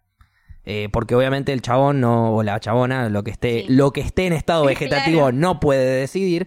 Entonces es una cuestión familiar. Vos, la familia en conjunto, hermanos, de pareja, eh, padre, tío, todos. ¿Qué hacemos? ¿Bancamos entre todos que se quede acá monetariamente? Sí, listo, dale, sigamos. Pero en caso que no, en caso que la familia no lo pueda bancar, en caso que sea un, eh, algo demasiado difícil, que realmente está vivo porque lo- le están bombeando el corazón Sí, sí. con una máquina, y la familia no puede bancar todos los costos, que son bastante amplios encima y demás, no debería ser ilegal eh, la, tenerle esa posibilidad. Claro. Porque de repente el pibe con una maquinita está tres meses más vivo al pedo, porque ya murió técnicamente, Sí. pero esos tres meses el hospital los cobra todos, ¿eh? Claro, sí, no, no, obvio. no, ni un día deja de cobrar. Obvio. Entonces la familia de repente se queda súper mega endeudada. El familiar se le murió. Y. ¿Entendés? Y encima, si querían eh, detener con su vida artificial, caen presos, no lo pueden hacer. Sí, igual esa idea de, de tal vez gasté tres meses al pedo, no Es creo una que, forma de claro, decir, obviamente, No creo que no, nadie sí. la tenga, ¿viste? No, Porque no, si vos es tu tenés la ilus- familiar. Sí. O Vos sea, siempre pensás que él va a salir adelante. que te está escuchando, ¿viste? Aunque esté, Sí, aunque sí. no haya vuelta atrás. ¿Eso no está comprobado? No digo científicamente, pero ¿no está comprobado de alguna manera que, que las personas que, que se les ha hablado y que se les ha puesto música y que se, les está, se les ha estimulado en cuanto a lo sonoro? Va, supuestamente todos, una vez que morimos, supuestamente escuchamos, creo que durante 11 horas después. Otra, otro, otra data, sí, datas de, de muerto que son incomprobables. Eh, supuestamente cuando te cortan la cabeza, tu, tu cabeza todavía eh, entiende un poquito más. Unos segundos igual, ¿eh? ah, sí. sí. Onda, ¿viste cuando decapitaban a alguien ahí en Francia con la guillotina? Y, y- Lo he visto, sí. allá en los albores Sí, del sí. 1400 Claro. y de repente eh, la cabeza caía una canastita, bueno, se supone que se- sentían esa caída la canastita. Ah, Científicamente, anda a preguntarle al degollado, ¿no? Si lo sentía o no, imposible de saber. Pero, pero bueno, eso... me parece un montón que la gente escuche todo una vez que murió. Sí. Pero a ver, O sea, ponele, te entierran Sí. al toque. O sea, sentís que te ponen tierra, o sea, es un montón. te entierran al toque, decís de... de- de- te Claro. moriste y te. Claro. Pero, eh, ¿cuánto tiempo pensás vos que siguen sintiendo cosas? Supuestamente yo había leído algo, no está Comprobado por nadie. no- estamos hablando sin saber, ¿no? Información de Twitter. Claro, más o menos 11 horas.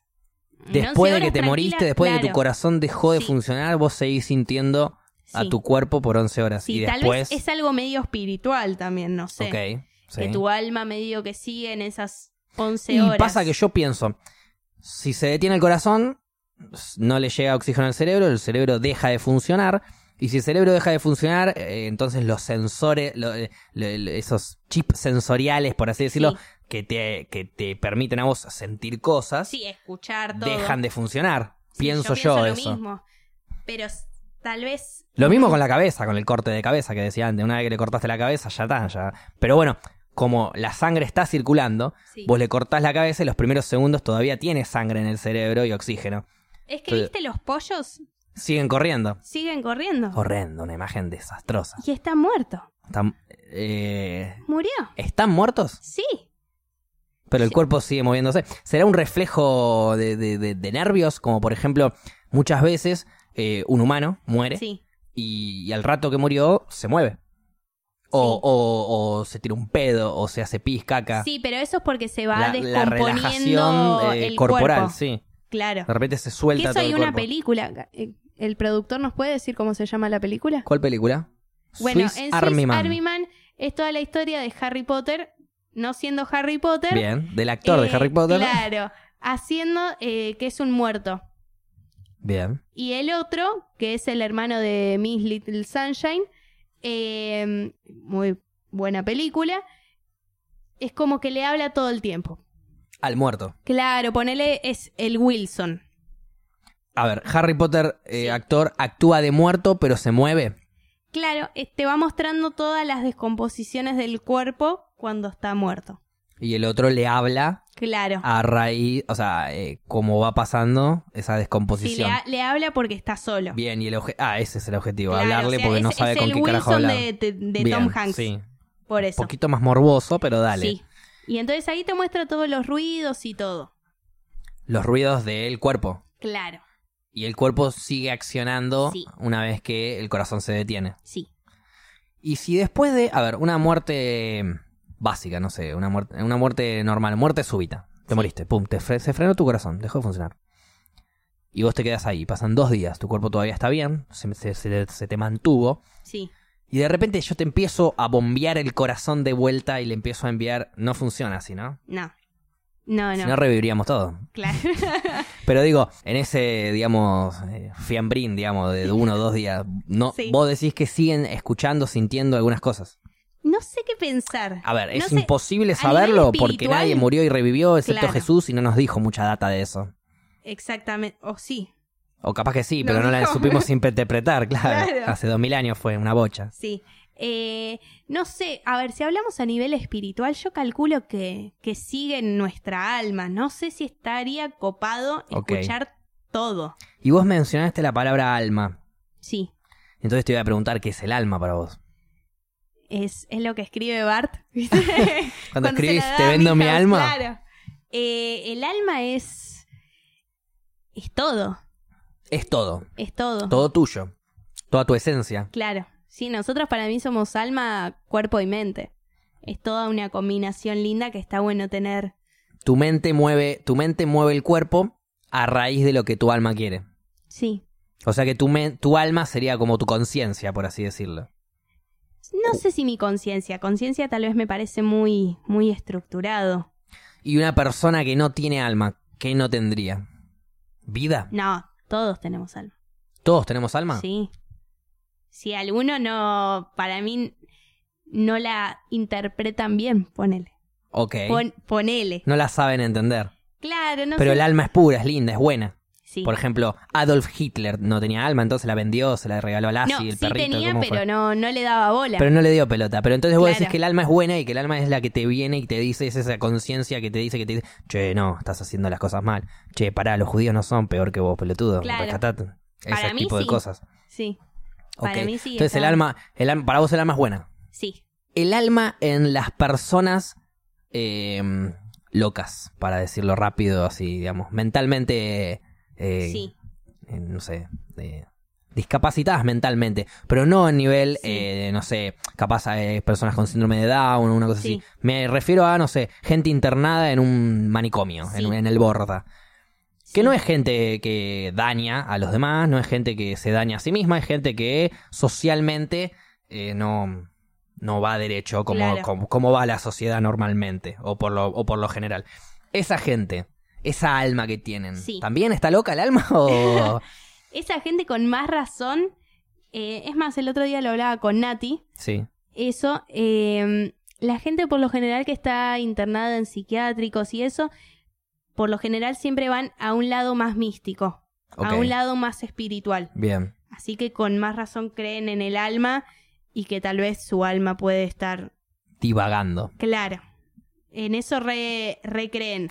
Y si, el- y si esa persona que, lo vuelvo a decir, suena feo para la gente que le pasa, pero bueno, esa persona que está loca, digo yo, eh, si en realidad ella tiene razón, si ella está cuerda y estamos todos locos, eso sería tremendo. Sería- eso nunca lo voy a un plot descartar en la vida. que no la viste venir esa. Es, eso es buenísimo. Pero, a ver, ¿Qué sé A ver, me refiero, ¿no? Es algo muy tonto lo que estoy diciendo, pero... Para mí no. qué sé yo. Eh, Puede pasar. A ver, no te refiero con... Yo, cono- yo tengo una amiga mía que trabajó mucho tiempo en el Borda y me contaba casos y, y- y historias de la gente.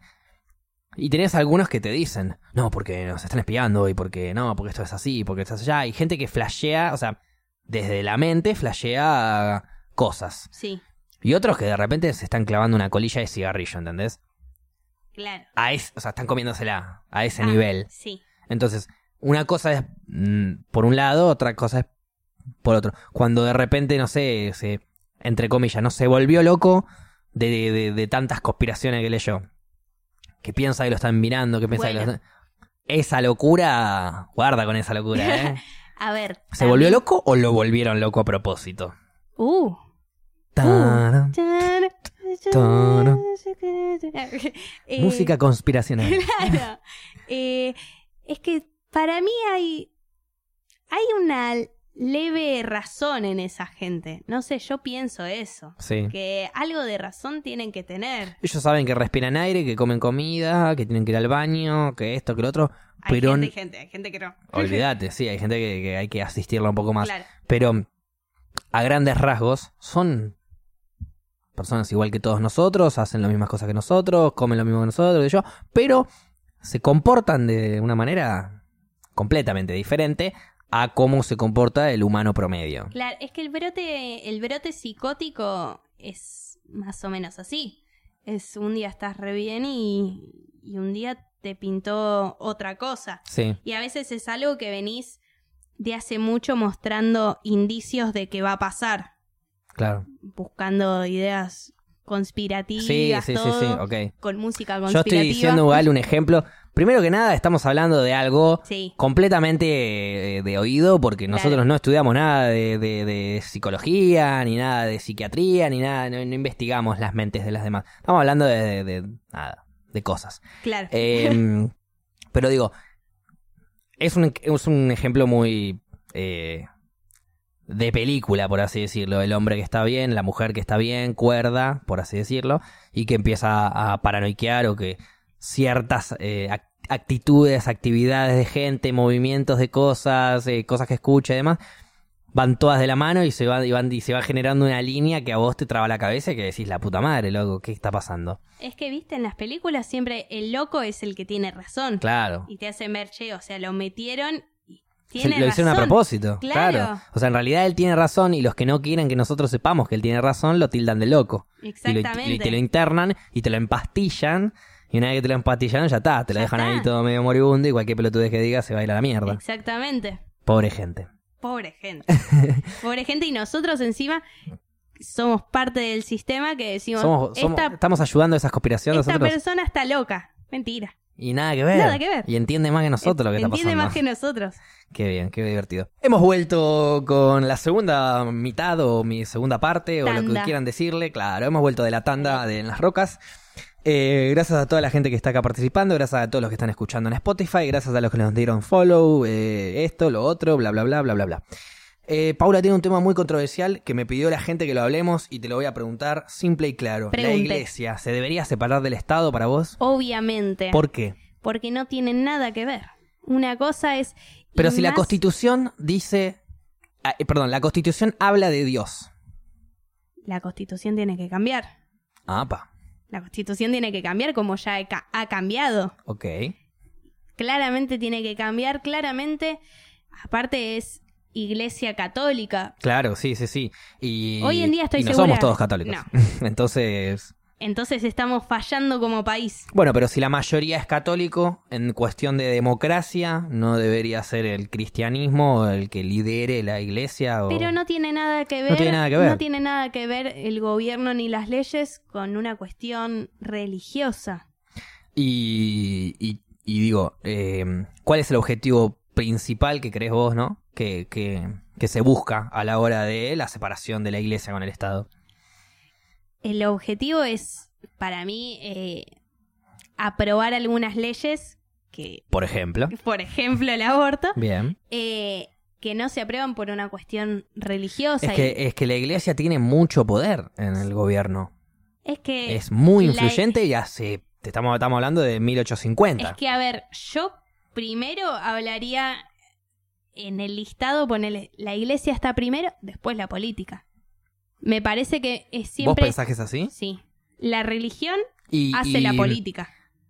Yo pienso que es así, obviamente cada vez menos, pero que obviamente a lo largo de, de- de- de los años fue así. La religión superó la política. El presidente Siempre. tiene que ser cristiano, el... eh, eh, no sé, el presidente tiene que preguntarle a la iglesia qué es, lo que, que a ver, pasa. Las Ah, cuestiones políticas sí. siempre nacieron a raíz de algo religioso. Y el pueblo después se levanta y empieza a hablar. Exactamente. y empieza a decir que no opina igual que la iglesia.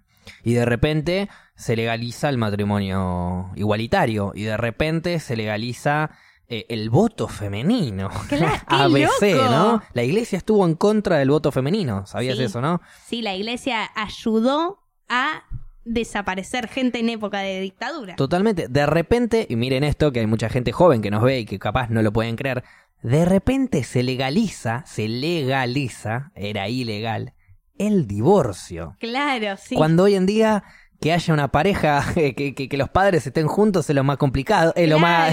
Entonces, a la mí mayoría me pasa se de divorcian. preguntar eso, ¿viste? Cuando alguien te dice, no, porque mis viejos, ah, ¿qué están juntos? ¿Viste? Claro. Es como loco eso. Y ahí, y ahí es donde por ahí de repente viene la iglesia y te dice, ¿ven? ¿Ven lo que pasó? Legalizaron el divorcio y se empezaron a divorciar todos. Y sí, guachín, se acumularon años y años de divorcio que bueno, Claro. dejaste que, que sucedan. Claro, bueno, vos a, a mi vieja en el colegio le decían las monjas, mi vieja iba a un colegio religioso, Upa, cuando mis abuelos se habían separado, sí. a ella le decían que era hija del demonio, hija de Satanás. Porque sus padres estaban separados. Claro, No divorciados porque no podían, claro, pero estaban separados, no vivían juntos. claro, tremendo. Y hoy en día es... Yo veo que alguien me dice hija del demonio, y ahí yo le, ¿Qué pre- yo le- claro, y ahí yo le preguntaría a la, a la monja, soy hija del demonio.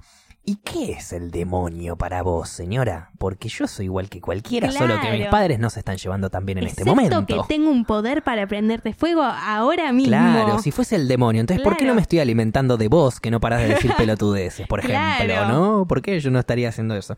Pero bueno, una cosa se me ocurre a mí, eh, fundamental para la, la separación de la iglesia con el Estado, quiz- quizás también es la cantidad de dinero que se invierte en eh, iglesias, en, en- en curas, en, Sí. eh, en, no sé, en un montón de gente. O sea, se- el Estado le está pagando a la religión para mantenerla viva, básicamente. Sí. Y el Estado pagando significa que lo estás pagando vos cuando vas a comprar algo al supermercado y pagas impuestos. Lo estoy Obviamente. pagando yo cuando me tomo el bondi y estoy pagando impuestos.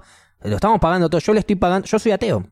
Yo no creo en que hay una fuerza superior ¿Vos no que nos domina y bla, bla, bla. Yo pienso que sí, que existe Dios, pero que Dios es la naturaleza. Eso es lo que pienso yo, que el Dios es la naturaleza. La naturaleza es la más perfecta y que nos guía y que acá estamos gracias a ella. Si hay algo superior a nosotros, es la naturaleza. Si hay alguien que nos va a matar a todos los humanos, es la naturaleza porque fue la que nos dio vida.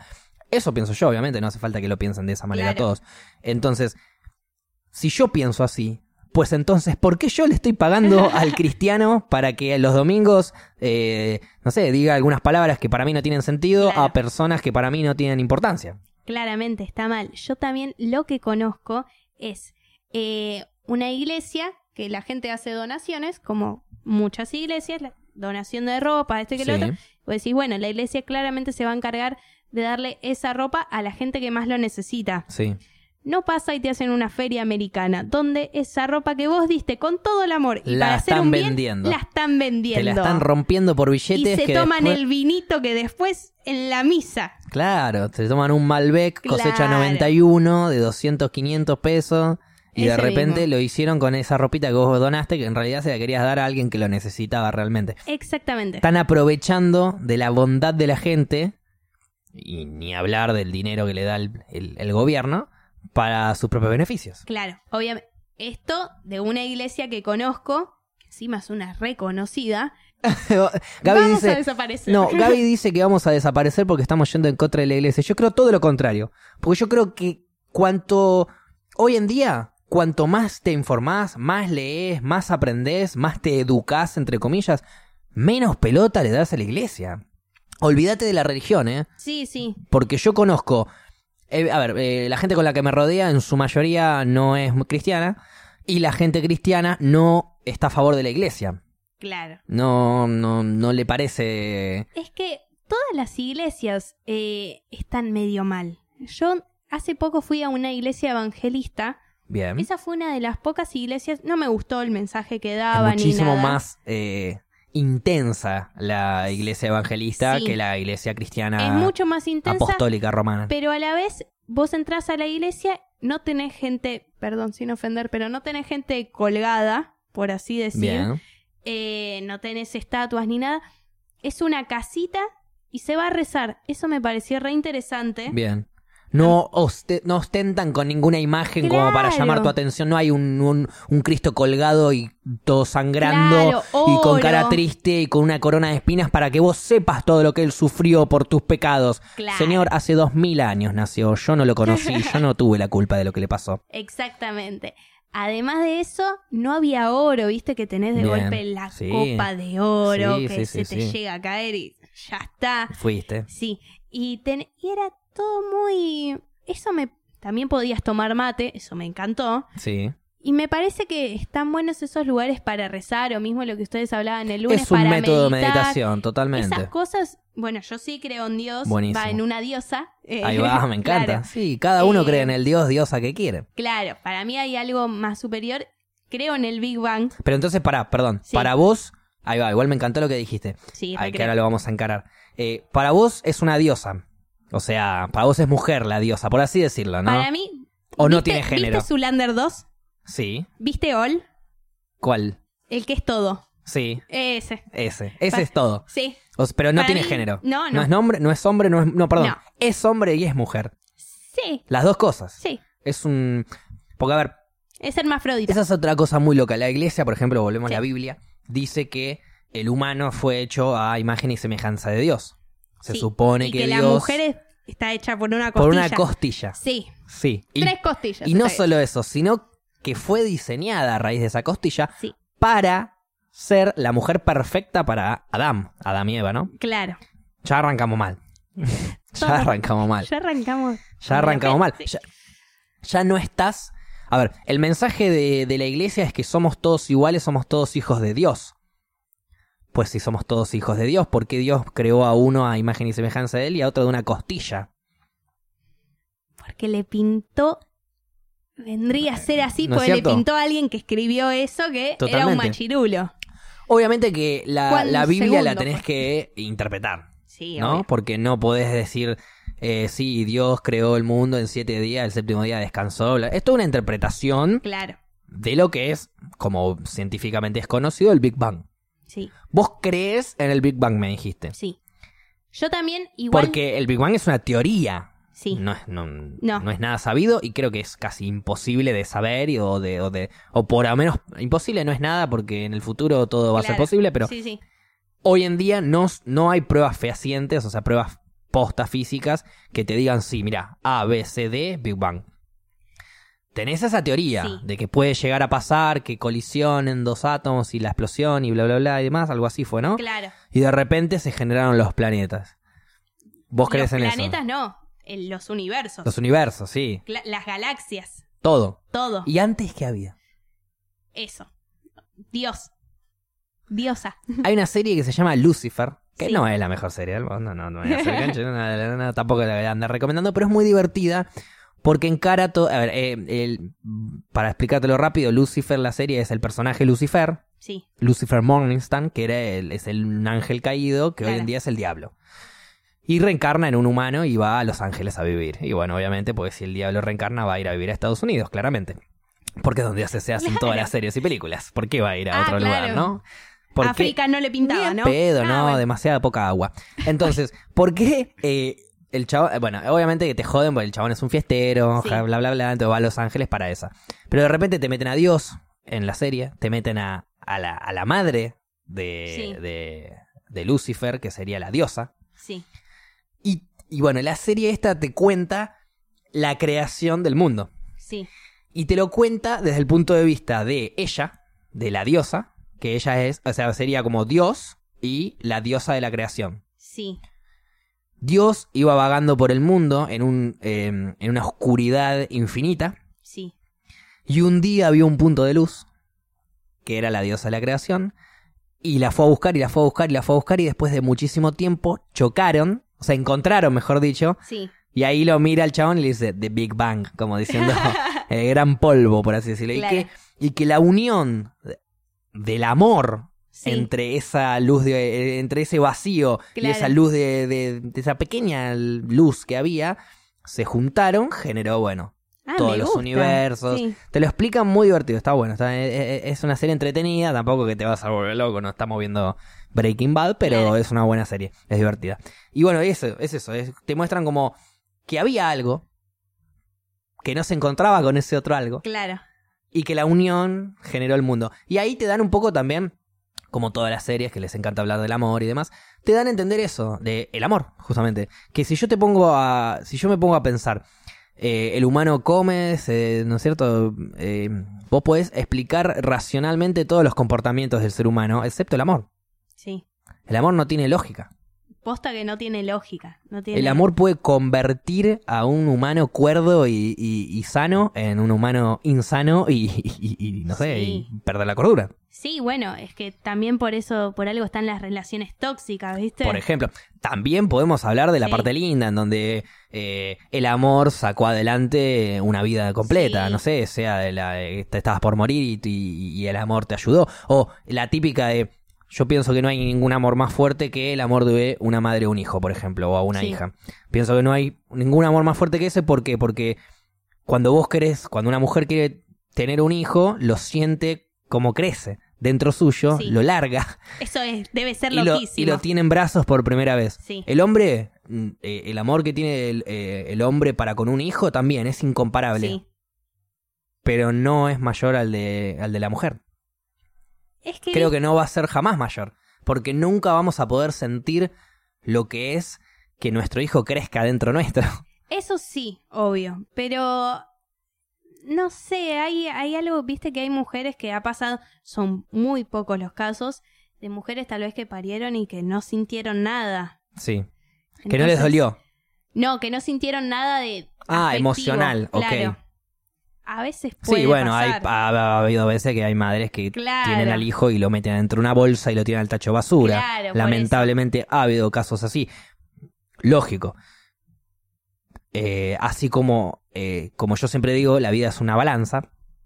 Así como eh, es incomparable el amor de una madre a un hijo, también debe haber, no sé, momentos de odio. No sé si de odio, pero de, de, de desamor. Sí. No, tal vez de odio. El odio no... El odio es a raíz El- de un amor que no va. Claro, el odio me parece que más viene de la mano del amor que el desamor. Sí. ¿Puede haber odio si nunca hubo amor? Oh, ¿Podés odiar a alguien que No nunca sé. amaste? no sé. Eh, no, es que tal vez la palabra no es odio y nosotros nos expresamos mal. La decimos de esa manera, Para mí es como claro. vos dijiste, o sea, me parece más fuerte decir desamor que odio.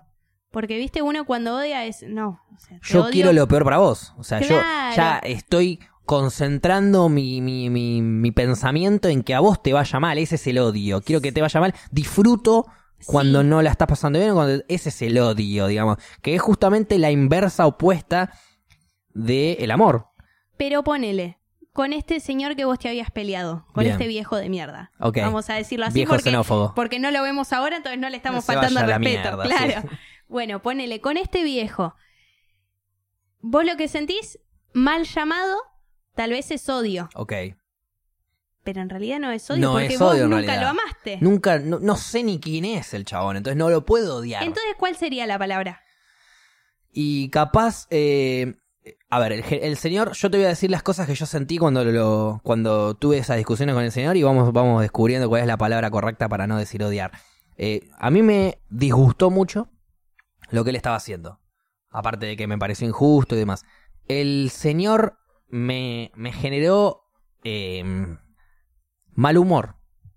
Me generó, no te digo bronca, porque cuando te agarra bronca es, eh, perdés un poco la, la posibilidad del debate, capaz. Yo siento que cuando uno debate con bronca no está debatiendo cuerdo. Eh, va a insultar, va a decir cosas que no piensa, se va a enojar, hasta puede, puede levantar una mano y lo más. Entonces, no me, no es que me generó bronca, pero me, me generó disgusto, me generó eh, lo, lo, toda la situación, no solo el colombiano siendo agredido, sino el señor agrediendo, esa situación eh, completa me generó como una mm, eh, insatisfacción. Yo no estaba contento con lo que estaba pasando y yo sentía que era injusto. Claro, pero yo, Tenía que hacer algo. yo ponele a todas esas palabras, siento que, que me quedo corta. Porque en realidad, que, que no, para mí no existe la palabra, no sé. No Eh, existe la palabra eh, No sé, o, en realidad no sabemos, porque a ver, si decimos que el odio es a raíz del amor, sí, a mí me ha pasado que me han dicho cosas horribles y que hoy en día, mal expresado, pero digo, odio a esta persona. sí. Odio y hasta me da miedo, te diría. Pero nunca lo amé. Claro. Entonces... Lo detestás. Y no sería... Y claro... lo vez- aborreces. Claro. No querés saber nada de esa persona. Pero no lo odias. Porque si lo odias, querés saber y querés Claro. disfrutar cuando la está pasando mal. Así como cuando la amas, querés saber y querés disfrutar cuando la está pasando bien. Sí, Yo amo a ser. alguien, yo amo a alguien y cuando a esa persona le sale el proyecto que estaba tratando de que le salga, para decir un Sí. ejemplo, me pongo re contento. Y sí. Que quiero felicitar públicamente a Rochi, que una amiga mía eh, está embarazada, así que le Ah, mando un bueno, beso a la futura madre. Eh, ella tenía unos inconvenientes para el Sí. embarazo que le, le estaba costando quedar embarazada de manera natural, por así Sí. decirlo. Eh, empezó con algunos Sí. proyectos y, prole- y, para tratar de resolver esos problemas y lo logró. Está embarazada. Y hay un video eh, que no sé si lo viste. No, Esta es mi vieja. eh, eh, sí. entera- pues ella es amiga nuestra de toda la vida. Entonces le Sí, dice sí. madre putativa. Y cayó y le dijo abuela putativa a mi Ah. vieja. Y mi vieja reaccionó de esta manera, para que te des una idea. Más linda. Empezó a saltar de alegría. Me muero. Y eso es amor. Sí, eso es amor Porque puro. mi, abue mi, mi abuela, mi vieja, mi vieja no tiene nada que ver con que ella quede No. embarazada. No tiene nada que ver con. No, no ayudó en nada para que quede No, embarazada. no. No, participó de nada. No le cambia en nada. Pero mira la felicidad que le dio al Es enterarse amor puro. que iba a ser abuela putativa. Porque mi Claro. vieja, obviamente, chocha. Está Y bien, sí. mi, mi vieja es amor puro, obviamente, Sí, ¿no? obvio. Pero bueno, eso es un paréntesis. Pero si existe eso, si hay alguien que odia a Claro. Rochi, a mi amiga Rochi, Sí. eh, tuvo un día de mierda al enterarse que ella quedó embarazada, por ejemplo. En cambio, cuando vos Pero en su te momento. chupa un huevo, no te cambia, te es indiferente, entonces no lo odias. No, no te interesa, no, lo detestás de última, te- no sé, te cae Claro, mal. es que, es que también lo detestás a veces. También me parece que queda corto para alguien que tal vez te hizo. Para una persona que te roba. Bien. Yo a una persona que me roba eh, le doy el peor sentimiento que siento siempre, que no es el odio, es la lástima. Bueno. Una persona que me viene a robar no lo odio, me da, me da lástima que me tenga que venir a robar para sobrevivir. Y no me gusta tener lástima. Entonces cuando alguien me roba tengo una bronca en- entera porque encima estoy sintiendo lástima por este imbécil. Claro. ¿No es cierto? Eh, pero nunca, me han robado algunas veces, ¿eh? dos, tres veces, ponele. Nunca eh, ge- me generó ganas de ir a cagarme a trompadas. Al revés, me generaban ganas de, de agarrarlo así y decirle, flaco, ¿qué carajo estás haciendo, guacho? Claro, Tenés que ¿qué hacer otra cosa. de tu vida? Y era pendejo, ¿eh? Yo tenía Sí. 15 años y me robaron y a dos cuadras una comisaría, porque estamos en Argentina. Sí, claro. Y cuando voy y le digo al comisario, che, loco, me acaban de robar acá a dos cuadras. Uy, disculpa. No. Si querés entrar, hace la denuncia. Le digo, ¿qué denuncia voy a hacer? Si ya se fueron a la mierda, ¿a dónde van a ir a agarrar qué? Le digo. Si no tengo idea de nada, ¿qué te voy a dar? ¿Un identikit? y le vas a ir a buscar porque me robaron el celular a mí. ¿Me entendés? No. No le dije eso, era muy pendejo, ¿no? Claro, sí, sí. Entré, de hecho, entré a la comisaría, hablé con los comisarios, cuando me empiezan a pedir datos, y yo le dije, es totalmente al pedo esto, ¿no? Le dije, no, bueno, eh, nosotros, eh, eh, si, si, si hacemos las cosas bien, me dice, esta persona no va a poder volver a pisar Pero esta no zona. haces las cosas bien. Y le, Ese digo, y le digo, ya debería no haber pisado esta zona esta Claro. persona. ¿no? Eh, y, y es más, no, es, no me interesa que esta persona no pise esta zona. Me interesa que esta persona no robe. Claro. ¿Entendés? No es culpa de la policía que me roben a mí, pero no siento que tampoco sea culpa del pobre pibe que tiene que salir a robar para vivir. Claro, a veces, viste, a uno le pasa esas cosas. Bueno, yo, mi conmigo la justicia no funcionó, voy a tratar de que la justicia con otra persona sí funcione. Claro. que es lo que pasa bastante seguido. Pero de repente tenés, no sé, voy a meter Facebook para los descargos, ¿no? Viste que hay muchas Sí. veces que te quedaste sin celular porque Claro, vino, no sé, el muchacho que o la muchacha que te quiso robar y te lo sacó, te quedaste sin celular, fuiste a la computadora, fuiste al Facebook, que es donde tenés a muchas Sí. personas, y te haces un descargo.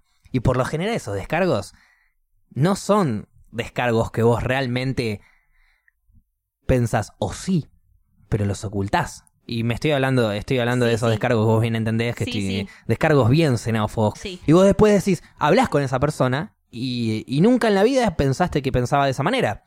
Pero te ponen en una situación límite y pensás de esa manera.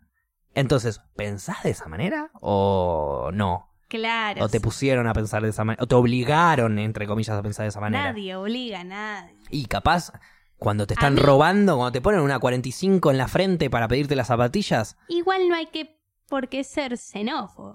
cuando te matan, más fuerte, cuando te matan a un hermano, a un familiar o un amigo Bueno, porque yo- le quisieron robar las zapatillas, Yo en ese ¿qué opinas de ese, de ese humano que mató a alguien por un par de zapatillas? Nunca, yo nunca utilizaría la, la palabra negro de mierda. Me ok, parece sí. No un tiene horror. sentido. Para mí no tiene sentido. No, no, no, es que no, no se encuentra el sentido. Claro, no tiene un objetivo, no tiene un, un a ver, yo soy significado de esa decir, palabra. ponele, estoy hablando con vos y te digo negro, negrito. Claro, o yo le digo negro a Gaby todo el tiempo, pero por el color de piel que él tiene y que me encanta y que ojalá yo fuese más oscuro también. Claro, todos decíamos ser negros. Somos todos blanquitos, todos nos hacemos los racistas, pero después vamos y tomamos sol para estar un poco más morochito, eso, porque nos creemos más facheros. ¿Cómo es la cosa? Si- Exactamente. Si, si vas a tomar sol y te pones más morochito, está todo bien, pero si naces así, está todo mal.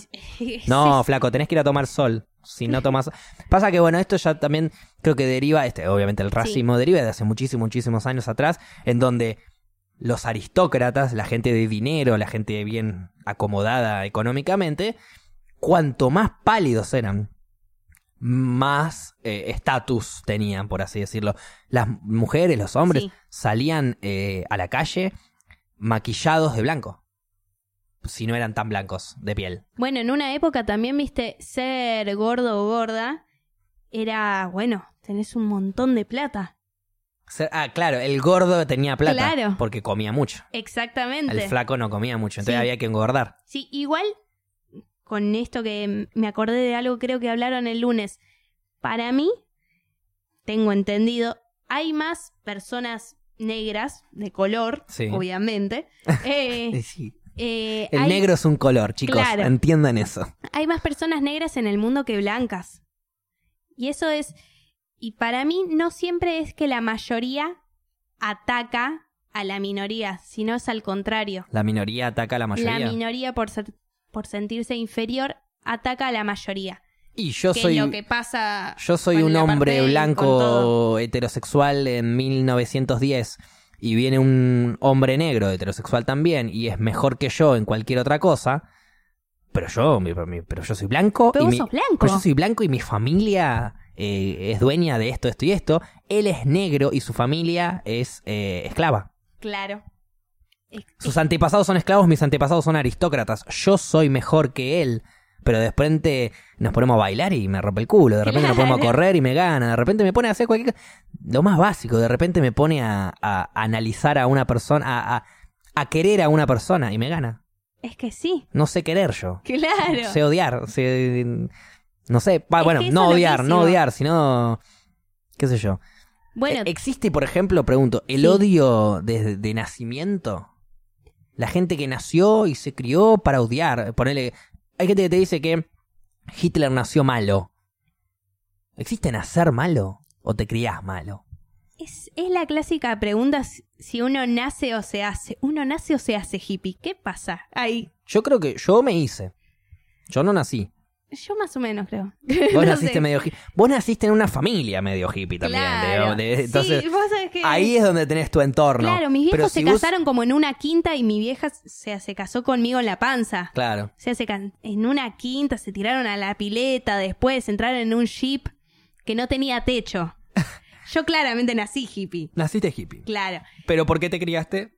En una mente mega hippie. Si Sí. después de todo ese jeep y pileta y quinta y demás, tu vieja te tenía y te cedía a una familia adinerada eh, que vivía en los mejores pueblos de Los Ángeles, hoy hubiese sido una chica de Los Ángeles adinerada con una mentalidad ultra contraria a un hipismo.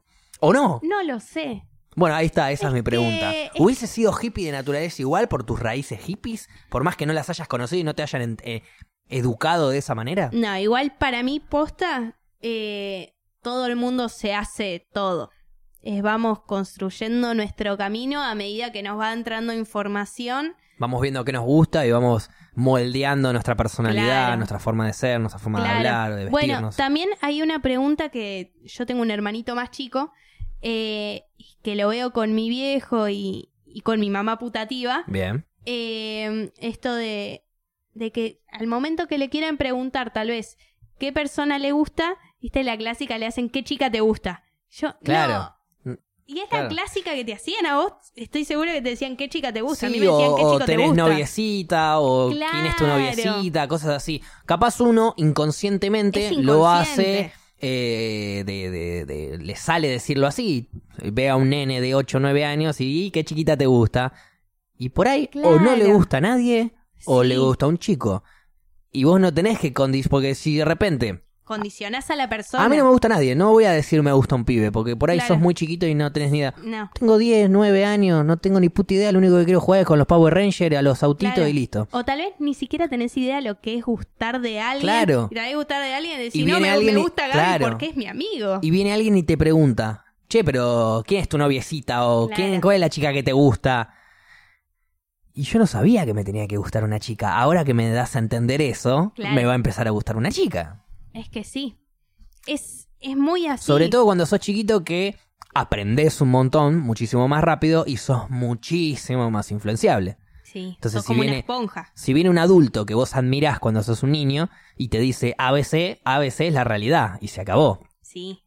Y viene un adulto y te dice, sos un niño y te dice cuál es la chica que te gusta, pues entonces las chicas me deben gustar. Claro. Es que sí, yo a él to- todo el tiempo trato, incluso también a mi primita que tiene ocho años, es bueno, ¿quién te gusta? Ah, es más, hasta tenés que decir menos palabras Claro, y todo. ¿quién te Es más fácil. ¿Quién te gusta? Ya está. Y de ahí pueden salir un montón de cosas, porque incluso creo que me ha dicho como gente amiga. ¿Entendés? Que no le gusta, pero es amiga y él referencia como amigos o amigas.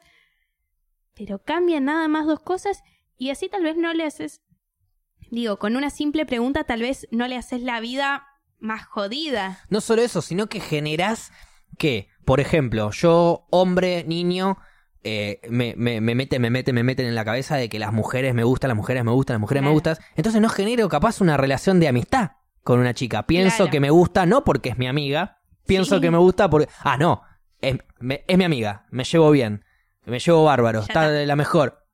Me debería gustar. Claro. Y eso, te tiro la data... Sí. mm, A mí me pasó. A mí me pasó que yo flasheé con mi mejor amiga. De que me gustaba. Y en realidad era que, obvio, me gusta mi mejor amiga. Sí. Es una genia, es eh, hermoso, un Claro. sujeto. Pero no quiero estar con ella Claro. físicamente, no quiero estar con ella de novio. Es mi mejor amiga. Claro, Entonces, sí. y ella me lo supo explicar a mí. Cuando yo le, bueno, yo en un momento me abrí y le dije, mirá, siento esto.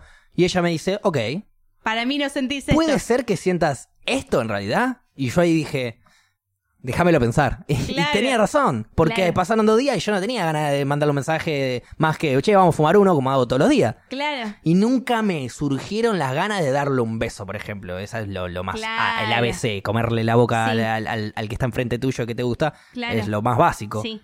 Nunca me surgieron esas ganas.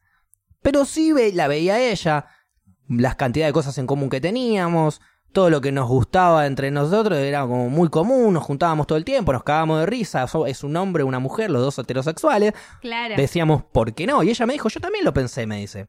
No te voy a Pero mentir. Sí. Pero nunca me surgió, pero, pero yo, ella me dice, yo siempre me guié por mis ganas de eh, estar con la otra persona. Si tengo ganas de estar con otra, voy, ¿entendés? Voy derecho.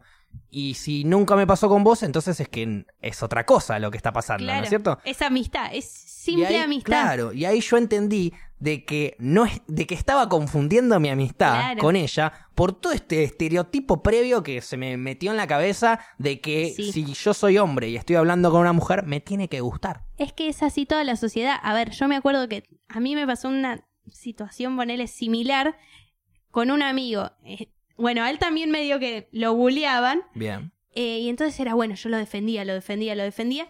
Y la realidad, éramos chicos igual también. me gustaba estar con él siendo amiga y no, no me Te gustaba. divertía, no tenía después de ganas de darle un beso. Claro, te divertía estar con él, punto. Claro, Después lo. me gustaba estar con él. Entonces todo el mundo empezó a decir, no, pero te gusta, te gusta, te gusta. Hasta que me empezó a gustar. A gustar. Te lo, te lo, te lo metieron en la Claro. cabeza eso ya. Claro, o sea, y bueno, y después me terminó, ponele, gustando, pero tampoco ni siquiera sé si alguna vez me gustó en serio ese pibe. Claro. Y, y después todo mal, ¿no? Pero... Después al final no surgió. Claro, porque yo me Claro, pongo no, a pensar. Tampoco si- terminamos siendo amigos después. Si mi amiga no hubiese sido lo madura suficiente como para entenderme a mí mejor que yo mismo, Claro, capaz, si ella hubiese flasheado como yo, hubiésemos flasheado juntos, sí. Y a los dos meses no- nos damos cuenta que en realidad somos amigos, no Claro. somos pareja, entonces no tiene nada que ver una cosa con la Nada otra, y de repente te peleás, o, Sí. o te separás, o dejás de estar en pareja con tu mejor amiga, y te das cuenta que, o mejor amigo, y te das cuenta que en realidad eran amigos. Sí. Y ahora ya no lo son más. Es Porque es- lo, lo, lo estropearon de alguna manera. Claro, es, a mí me parece una relación re linda, hombre y mujer. Sí. Me parece... Como la famosa frase, no existe la amistad entre el hombre y la mujer. Mentira, mentira. Yo creo que no va a existir nunca siempre y cuando tengamos este pensamiento de que no existe. Obvio. ¿Por qué? Porque vamos a confundirnos pensando que nos gusta, cuando en realidad nos gusta estar con la persona y punto. Así como te gusta estar con tu amigo, y así como te encanta tu amigo, y así como te puedes cagar de risa y lo defendés y todo. Lo mismo con el sexo opuesto. Claro. por más, siempre hablando de heterosexualidad, Sí. eh, ¿me entendés? Por más, o, o yo tranquilamente puedo ser homosexual Sí, sí, y tener eso. amigos hombres y no querer cogérmelos, o sea, es, es muy así. simple, ¿entendés? Es, que es así. Igual hay gente que yo conozco gente que es más grande que te dice, no, no, yo con una mujer no, no puedo tener más, que no cree. Bueno, si no crees vos, está bien, o sea, ahí no te lo puedo discutir y bueno, vos no tendrás, pero yo, que sí creo, puedo tener amigos Totalmente, hombres. sí. Es más, yo creo hasta que me, me voy a mudar con un varón. Ok. O sea, y ahí, para mí, Esto está- estás hablando vos de, eh, de tu realidad De posta. verdad. Te vas a ir a mudar con un amigo me tuyo. parece que sí. Me parece que sí. Y es. Me parece bien. Y no va a faltar el que te diga, ay, ¿cómo vas a hacer eso? Claro. Ay, te lo vas a recontracarchar todos los días. No. Y si pinta, ¿qué problema hay igual, boludo? Claro, también. De última, ya fue. Bien ahí. ¿Qué sé yo? No, pero es, es amigo y es. Y decimos, bueno. Vamos. Y, y aparte, Estamos cre- creemos la que, misma. que va a haber buena química, Sí. que, que pegamos bien tal vez para vivir juntos y bueno. Bueno, con mi amiga, siempre en broma lo hicimos igual Sí. porque los dos somos muy quedados. Eh, seguimos viviendo con nuestros padres ambos dos, pero eh, siempre jodíamos de que nos llevamos tan bien, sobre todo en la convivencia, que tranquilamente en el futuro jodíamos, a futuro vamos a terminar conviviendo. No, nunca, eso es lo loco. Yo no lo, yo de todo esto me- es lo que me hacía flashear a mí. Sí. Pero siempre fue el vamos a terminar conviviendo o vamos a terminar, eh, no sé, eh, ayudándonos entre nosotros, pero siempre fue un planteo a futuro, no de pareja, Claro. sino de amistad. Es que sí. Para mí siempre. hay- Inconsciente capaz. Hay algo de amistad mucho más fuerte para mí que cosas de la pareja. Yo ponerle de hecho planteos a amigas mucho más fuertes que a una pareja. Mm. O hoy en día te hablo de, de algo que me pasó con una amiga y tal vez te lo cuento más traumático. Que cualquier cosa te pudo haber pasado con un novio. Claro, más o menos así. Porque para mí es un nivel que está mucho más alto. Sí, sí, sí. Mucho más alto. Y para tratar de confundirnos Sí. un poco, eh, tu pareja, Sí. ¿no debería ser tu amigo también? No Sí, digo tu obvio. mejor amigo, pero ¿no debería ser tu amigo Sí. también? Sí, eso para mí es, es clave. Pero, Pero es distinto. pero no es lo mismo pareja y después amigos que amigos y después pareja. ¿Para vos qué conviene? Eh, no, no, para mí no hay una fórmula ideal. Para mí, a ver, Es lo que pinta. Yo te muestro, te muestro Sí. mi ejemplo de que en donde yo flashé con mi amiga y, nos, y entendimos de que no Sí. iba. Hay otros ejemplos en donde dos amigos han flashado y han Friends, estado juntos ponele. y se han puesto en Claro. pareja y están súper felices. Fueron amigos y después eh, fueron pareja. No hay una fórmula ideal para el amor. Siempre y cuando funcione, está bien. Claro. Pero nunca, pienso yo igual, Sí. obviamente, ¿no? Nunca para mí va a funcionar si no hay sinceridad. Si yo no te digo lo que siento y vos no me decís lo que sentís, no va a funcionar. No va, no va a arrancar, y si arrancó no va a seguir, y si Claro. siguió no va a terminar bien. Sí, La sinceridad es clave. Vos decile a la persona con la que pensás que querés tener una relación o algo, decile siempre lo que pensás, decile siempre lo que, lo, lo que sentís, y que esa persona te diga siempre lo que siente y Claro. siempre lo que piensa, porque a partir de ahí van a poder construir de manera cómoda una relación que a los dos le- le- les venga bien. Claro. Si no, eh, si tenemos que ir aprendiendo los bifes, si nos ocultamos cosas, si nos guardamos cosas, y entonces así no, No, no hay, no hay una no vamos a avanzar, no vamos a avanzar. No, para mí lo mejor siempre es, y obviamente no hay fórmula de Claro, Somos no existe el amigos 2 más 2 antes. igual amor, pero Claro, no, ni en pedo. Pero para mí tener una relación en el noviazgo de amistad, para mí es clave también. Claro, poder congeniar, no solamente Claro. eh, hacemos el amor y salimos a tomar Claro. algo, nos cagamos de risa, Claro, debatimos cosas, hacer la segunda nos que te hacen los puteamos, claro, nos puteamos, Sí. nos bardeamos, nos eh, discutimos, pensamos diferente, pero después está todo bien, así como cuando vos te peleas con un amigo o una amiga Claro. y después está todo bien a los dos minutos, Sí, bueno, lo mismo.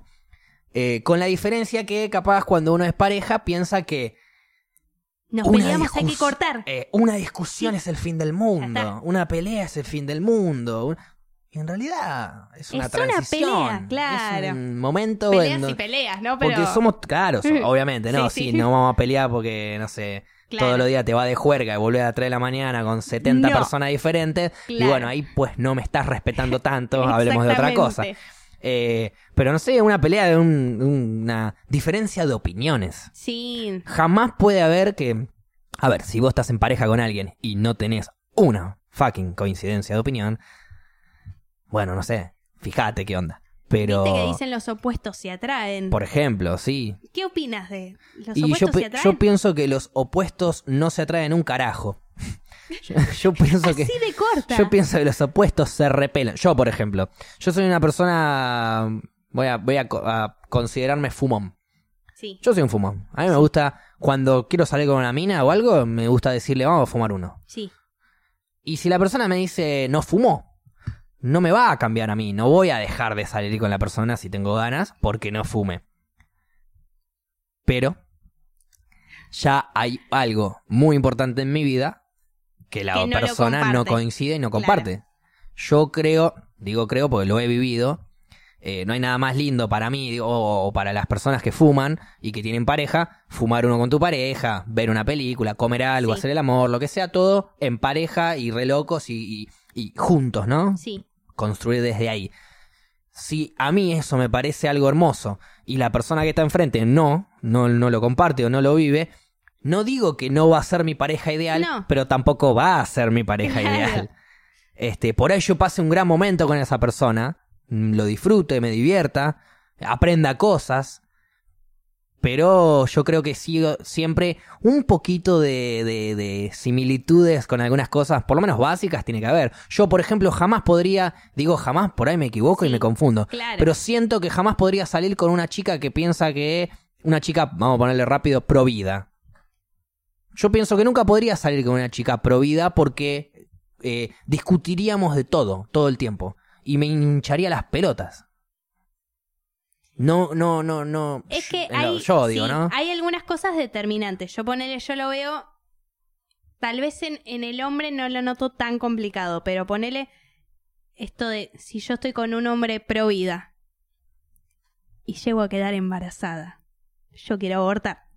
Y ahí es... Ok, sí, ahí ya. Y él es pro vida, porque vos. Lo único, bien, vos a ver, decís, ahí vos lo único que te- el único problema que vas a tener ahí eh, es que él te va a hacer la vida imposible en el Ese embarazo. Es el tema. Horrible. Que como si fuese poco el único problema que tengas, ¿no? Claro. Pero vos no deberías, eso es lo que yo digo, los opuestos no deberían llegar tan lejos. Los opuestos se atraen. Te pegás un polvazo con una Claro. persona opuesta. Pero no sé si construís una vida con una persona tan opuesta a vos. A mí me parece muy complicado. Yo he estado con, con personas bastante opuestas a mí en algunas cosas, ¿no? Porque en algo tenés que coincidir. Y no, y no funciona. Es que, a ver, eh, físicamente te puede atraer una persona y, y- Sí. y- y, no sé, y tienen un sexo de la, de la gran puta y la pasan bárbaro y lo disfrutan y lo que vos quieras. Pero después de, de ideología eh, o de mente, Todo el no coinciden chocás. tanto, están todo el tiempo chocando. tiene que ser demasiado bueno el sexo para que, para que mantengas una relación así. Sí. O sea, ¿qué crees? Tiene que ser... eh, O tiene que ser solo sexo y no tiene claro, que ser relación. exactamente. Y ahí voy. Si los opuestos se atraen, sí, los opuestos se atraen, pero para un polvazo, no para toda la vida. Que sea solo sexo y des- nada más. Después, si se atraen tanto, van a explotar los opuestos. La Exactamente. idea no es que, que choquen eh, las Claro. personas, sino que vayan en paralelo juntas, uno Sí. al lado de la otra, caminando. Sí, sí. ¿Qué sé yo? Una idea. Una idea. Como por ejemplo una frase que se modificó, eh, que era la típica pelotudez de detrás de un hombre, hay un, detrás de un gran hombre hay una Ah. gran mujer. Bueno, ahora modificamos la frase y es al lado de un hombre Sí. hay una gran mujer, más- o al lado de una mujer, de una gran mujer hay un gran hombre, que es lo mismo. Voy a citar a un crack que A hace ver. poco lo dijo, lo repitió. ¿Así de esta manera? De esa Capaz yo lo manera. escuché de ahí. Daddy Yankee. Daddy Yankee dijo eso. Daddy Yankee dijo eso. Aguante la gasolina. Bueno, a ella le gusta la gasolina, dame más gasolina. Claro. Eh, Me medio parece polémico eso, Un pero sí. montón lo que dijo y lo dijo hace el Día de la Mujer, lo dijo. Eso dijo. Dijo eso. Lo puso en Instagram. ¿Dijo detrás de cada hombre hay una gran mujer o dijo al costado? Detrás de un hombre exitoso hay una mujer. Hay una mujer. Claro. Eso solo dijo. Detrás de un hombre. Sí. Exitoso. Exitoso. Eso dijo. Bien. Y él se, encima él se sintió. eh, Lo que lo bardearon. Ah, eso no tengo duda. Pero digo, él de, cuando él tuiteó eso, capaz, pienso yo, no, no Sí. tengo ni puta idea de lo que sintió, porque no puedo saber lo que siente la gente más que lo, lo que siento yo, pero estoy seguro que él sintió que estaba haciendo un. que era un mensaje hermoso para la mujer. Claro. Como ¿Qué tenés diciendo, en la cabeza? Gracias a ustedes el hombre llega al éxito. Exactamente, un horror. Sí. Sin ustedes nosotros no podríamos llegar a nada. Y él piensa que eso está bueno. Eh, Aparte la foto era en Instagram, era él con un ramo de flores. el peor regalo que le pueden hacer a una mujer Claro. en el Día de la Mujer. Si son flores, que sean otras flores. Claro, y que no sea el Día de la Mujer. Si son flores que vengan roleadas, picadas Claro. y prendelo vos. Exactamente, todo eso. Pero bueno, eh, es la sociedad en que vivimos, que Daddy Yankee, que es internacionalmente conocido. Como la música de mierda que hace, pero que pasan en los boliches. ¿Por qué música de mierda? Eh, me gusto personal, lo digo, no, obviamente. Ah, ok. Por las letras que hace, por sí, la... por las por- letras. Las sí letras me parecen una, una, Sí. una mierda, eh, no, me, me parecen que no tienen contenido y musicalmente me parece que no muestra nada nuevo. Por eso yo opino que, yo personalmente opino que Daddy Yankee genera una música de mierda. La gente le puede divertir, Claro. le puede gustar, lo que vos quieras. tengo la teoría de que. Es mi teoría. A ver, sí, por favor. claro. A ver. Teoría Paula. Claro. La música es buena. Si a vos te hace feliz Totalmente. una canción, ¿por qué te tengo que decir yo que es mala? Claro, totalmente, totalmente. A mí me parece que Daddy Yankee es una mierda, pero para todas las personas que lo escuchan y que les sube el ánimo, arriba, Es sigan que, a ver, escuchándolo. si te hace feliz Daddy Yankee, dale para adelante. Ese es el tema. Eh, si te hace feliz Daddy Yankee, está perfecto, dale para adelante y volviendo a los apuestos se atraen. Si a vos te gusta Daddy Yankee, capaz un polvazo te saco, pero ni en pedo me pongo a salir con vos. Bueno, claro. Todo, Capaz te doy gasolina, capaz te doy gasolina, pero no- después no te invito a salir. Claro, pero es que definimos la música cuando es buena y cuando no. Y la música es buena y mala siempre para cada uno. Eh, a mí me parece, para darte un ejemplo, que el reggaetón es malo y que el rock and roll es bueno porque yo soy fanático del rock and roll y me crié en esa. Pero el que se crió en el reggaetón y el que le chupa un huevo el rock and roll te va a decir lo contrario a mí y no, es, no está equivocado. No, Ni yo tengo razón, ni él tiene razón, Claro. y ni yo estoy equivocado, ni él te- está equivocado. Lo- los dos tenemos razón y los dos estamos equivocados. a mí lo que, mm, lo que opino es que hay música más compleja que otra. Ok. Música más difícil de alcanzar, eh, No artísticamente capaz. No sé si de alcanzar. Porque, a ver, yo no, nada, pa- sin desmerecer el arte de reggaetón, pero si yo pongo una base de reggaetón ahora de tu, tu, tu, tu, tu, tu, tu, y empiezo a hacer una letra, Sí. eh, imagínate que me a hacer una letra y empiezo, eh, no sé, el meneo del boom boom, el meneo del boom boom, ella quiere que le vean el meneo del boom boom, y de repente te puedo hacer una canción en cinco minutos, que, du- que dura dos, tres minutos, y que la rompen los boliches porque el estribillo es pegadizo. Y después tenés a Spinetta, Claro. que no solo estudió música y, y fue un genio eh, de la música, Un avanzado del humano. sino Claro, sino que es- exacto, es. es. un avanzado del humano que nos demostró que la música puede ser muchísimo más compleja que tu, tu, tu, tu, tu, Sí. Entonces, a mí que me gusta la música, me va a atraer muchísimo más una canción capaz de El Flaco que una canción de Daddy Yankee que no le veo eh, no le veo ¿cuál es la palabra que estoy buscando? No le veo un desafío a, a generar música de reggaetón. No le veo un. No hay una. No le veo una. Una vuelta musical. No están buscando algo. Están buscando hacer canciones y que vendan. No, no están buscando. Y ahí es donde entra lo que es arte para cada uno. Pero para mí no están buscando eh, demostrar, tipo, eh, empalmar su arte o, o- o- o, digamos, bajar su arte eh, eh, de manera musical qué sé yo, a- Spinetta cuando hacía una canción, tocaba un Sí. instrumento o cantaba o escribía, lo hacía desde un sentimiento, desde un arte que él tenía y que quería bajar y que vos entiendas. Yo siento que el reggaetón lo hace por un lado de negocio, no por un lado artístico. No Pero no si todos, todos, obviamente. claro. Seguro que no todos. Probablemente Daddy Yankee amen lo que hace. Pero bueno, ahí tendrás la gente que le gusta Daddy Yankee y la gente que no. Yo a la gente que le gusta Daddy Yankee le digo, sí, un polvazo te pego. Pero capaz no me voy a poner de novio con vos. Claro, el tema es, a ver, yo considero que tal vez él lo que quiere es hacerte feliz y una, no a vos justamente, pero a otra persona, hacerlo feliz y, y ya está. Y, para, Claro. y tal vez para y con él- eso alcanza. Y no, y no está mal. El desafío de él no es generar una, mus- una canción compleja con una musicalidad de concha Sino de la que alguien lo escuche, sino, se baile, se divierta claro, y se despeje. hacerlo simple. A ver, Rodrigo, Claro.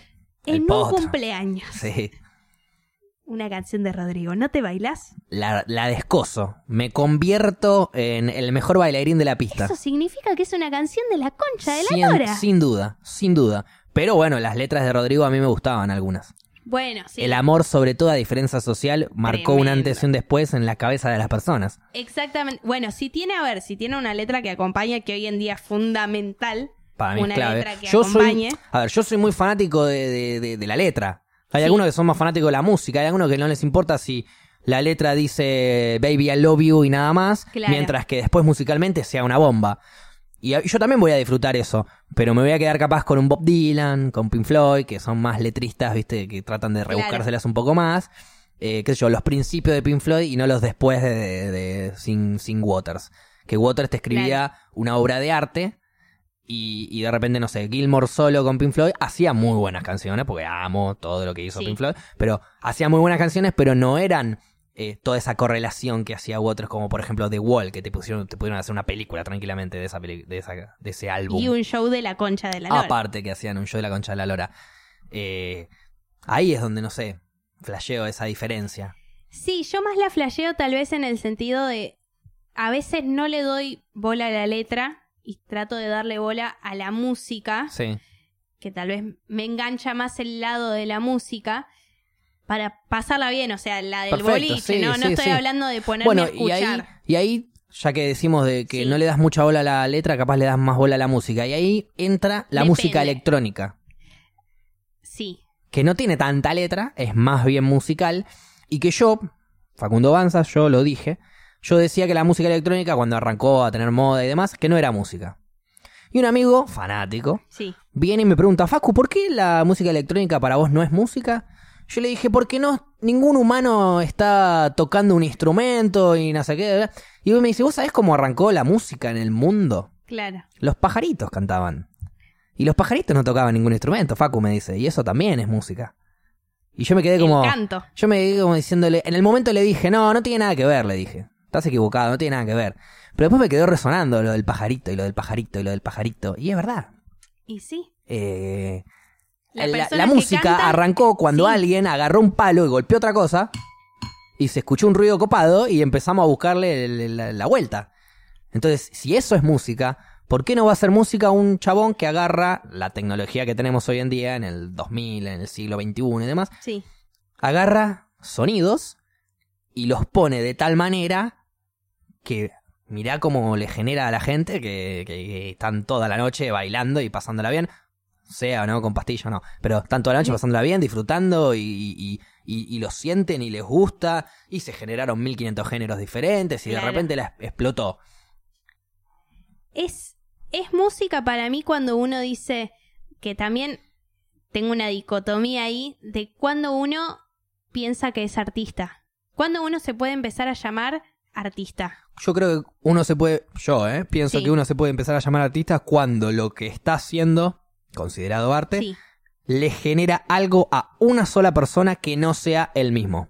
Yo creo que si vos haces algo artístico, entre comillas, pero que solamente te genera eh, un sentimiento copado a vos, no es arte. ¿Por qué eh, digo esto? Por los eh, sociópatas. sí. Hay sociópatas que matan gente de manera tal que piensan que lo que están haciendo son artistas. Pero a mí no me genera nada eso y no creo que le genere a nadie nada más que a otros sociópatas. Claro. Entonces no sé qué tan arte es eso. Es que eh, me parece que también soy estructurada en esto. Ahí va. Eh, llamar a alguien, a mí me cuesta decir un montón, yo sé tal cosa. Porque me parece tal vez una falta de respeto para alguien que, Que realmente que sabe realmente tal cosa. sabe sí, tal cosa. obvio. Ponele de fútbol. Bien. Decir, yo sé de fútbol cuando miro los partidos de Boca, nada más, o Sí. lo de la selección, o algún que otro partido, me parece una falta de respeto. Para la gente que tal vez Depende qué tanto hables de fútbol. Si de repente te querés poner a opinar tácticamente qué debería haber hecho el técnico, pero vos no tenés ni idea porque no sabés ni qué jugador está en el claro. banco, bueno. Pero si vos querés opinar de. No de sé, River se fue a la B, ponele ese...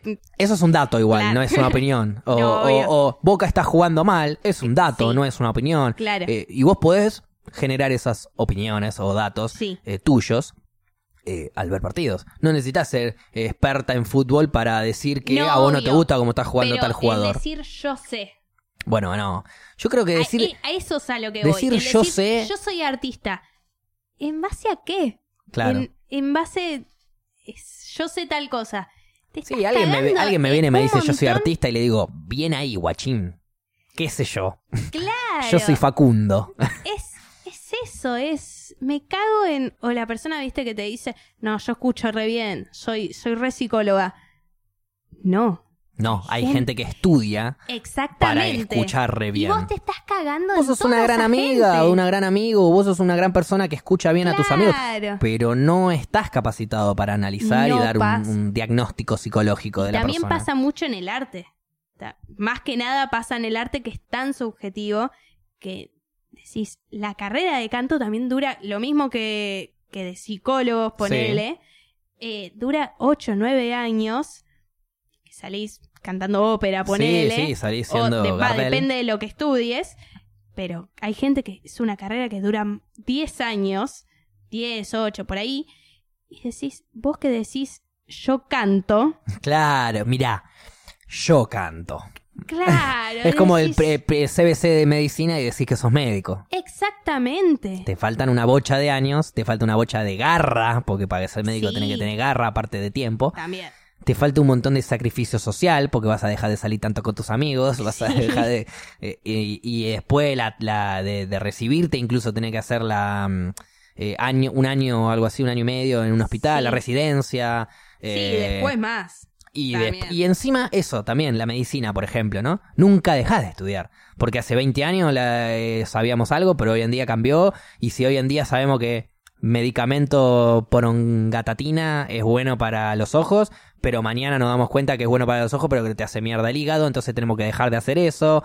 Sí. Es como que va todo, es un estudio constante que va teniendo Sí, el médico, como que- para decir sos médico en el CBC. Claro, viste que a veces te dicen, eh, bueno, yo sé tal cosa de medicina, entonces, viste, no, porque a mí me encanta la medicina, yo sé un montón de medicina. Yo sé un montón de medicina. Claro, o sabés de medicina o no sabes de medicina. No es que yo sé un montón de medicina, me puede venir a operar, decir anda un... para allá. Claro, yo sé un montón de medicina, me puede venir a decir un doctor, una doctora, eh, ¿cómo se le diría? Doctor, doctores. Doctores, para Sí, todos. Sí, ponele. Para No, todos, mejor dicho. Claro, es que doctora y doc Doctora y doctor, ¿no es cierto? Doctor, doctora sería el hombre y la mujer. Y juntos, un Son hombre y una... eh, Doctores. El, el normal, ponele el que no es cambio, es doctores. ¿Y por qué? ¿Y qué otro cambio Por- sería? porque en realidad la E es masculina. Ah, ¿sí? Sí. La E es masculina, ¿por qué? En porque este es caso. así el lenguaje. No, Porque si todo porque es, es así el lenguaje. Ah, sí. La E y la O son masculinas. Por eso padres. Bueno, pero ahí tenés el P. La P, por ejemplo. Pero igual la E es masculina. La E, Sí. en el plural, lo hacen como masculino. Sí. Y la I, se- doctoris. Claro. Y ahí es femenino. doctoris, somos todos amichis. O bueno, eh, pasa que, por ejemplo, para escribir doctores, en vez de la E, le pones una, una X. Perfecto, se entendió. Pero, Pero para, para hablarlo, decirlo- doctor es Re- imposible. Re complicado. No puedo decir Yo eso. te la sigo igual si decís doctor. X. Doctor, bueno, digo, Claro. eh, vamos a decirle Sí. doctoris, Dale. eh, hombres y mujeres de, no sé, 50, 60 años, que toda la vida se dedicaron a estudiar medicina. Claro. Ellos me pueden venir a decir, yo sé un montón de medicina. Exactamente. Pero si sos un joven que recién está arrancando, incluso recién te recibiste, sabes de medicina, sabes más que yo, Sí. pero pará, no te jactes de, de que sos el rey del mundo. No, obvio. Incluso yo conozco gente que ni siquiera está estudiando medicina. Te dice yo sé un montón de medicina porque fue a ver muchos médicos. Peor eso. no. Mucho peor. No.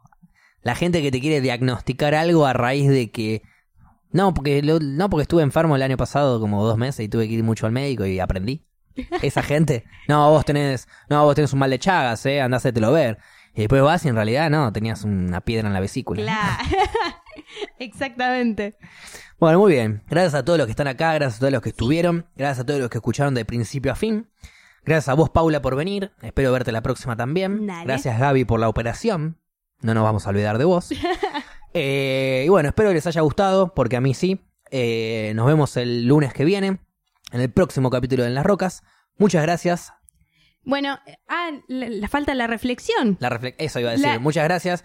La ref- Paula, Uy, reflexión del programa ya de me hoy. olvidé todo lo que hablamos. A- Y arrancamos por viaje, nos fuimos por acá, nos fuimos por allá, de esto. Hablamos hasta de Sí. la separación de la iglesia con Estado y terminamos hablando de, Del amor del amor, de, de los médicos. amistad entre el hombre y la mujer, nada que ver. Pero bueno, Nada ¿cuál es tu ver. reflexión? Eh, pásenla bien y no discriminen al otro. Ahí va. Y yo, mi reflexión es, háganle caso a Paula. Me encanta. Un saludo chicos, los, los quiero mucho, gracias por estar. Chausis.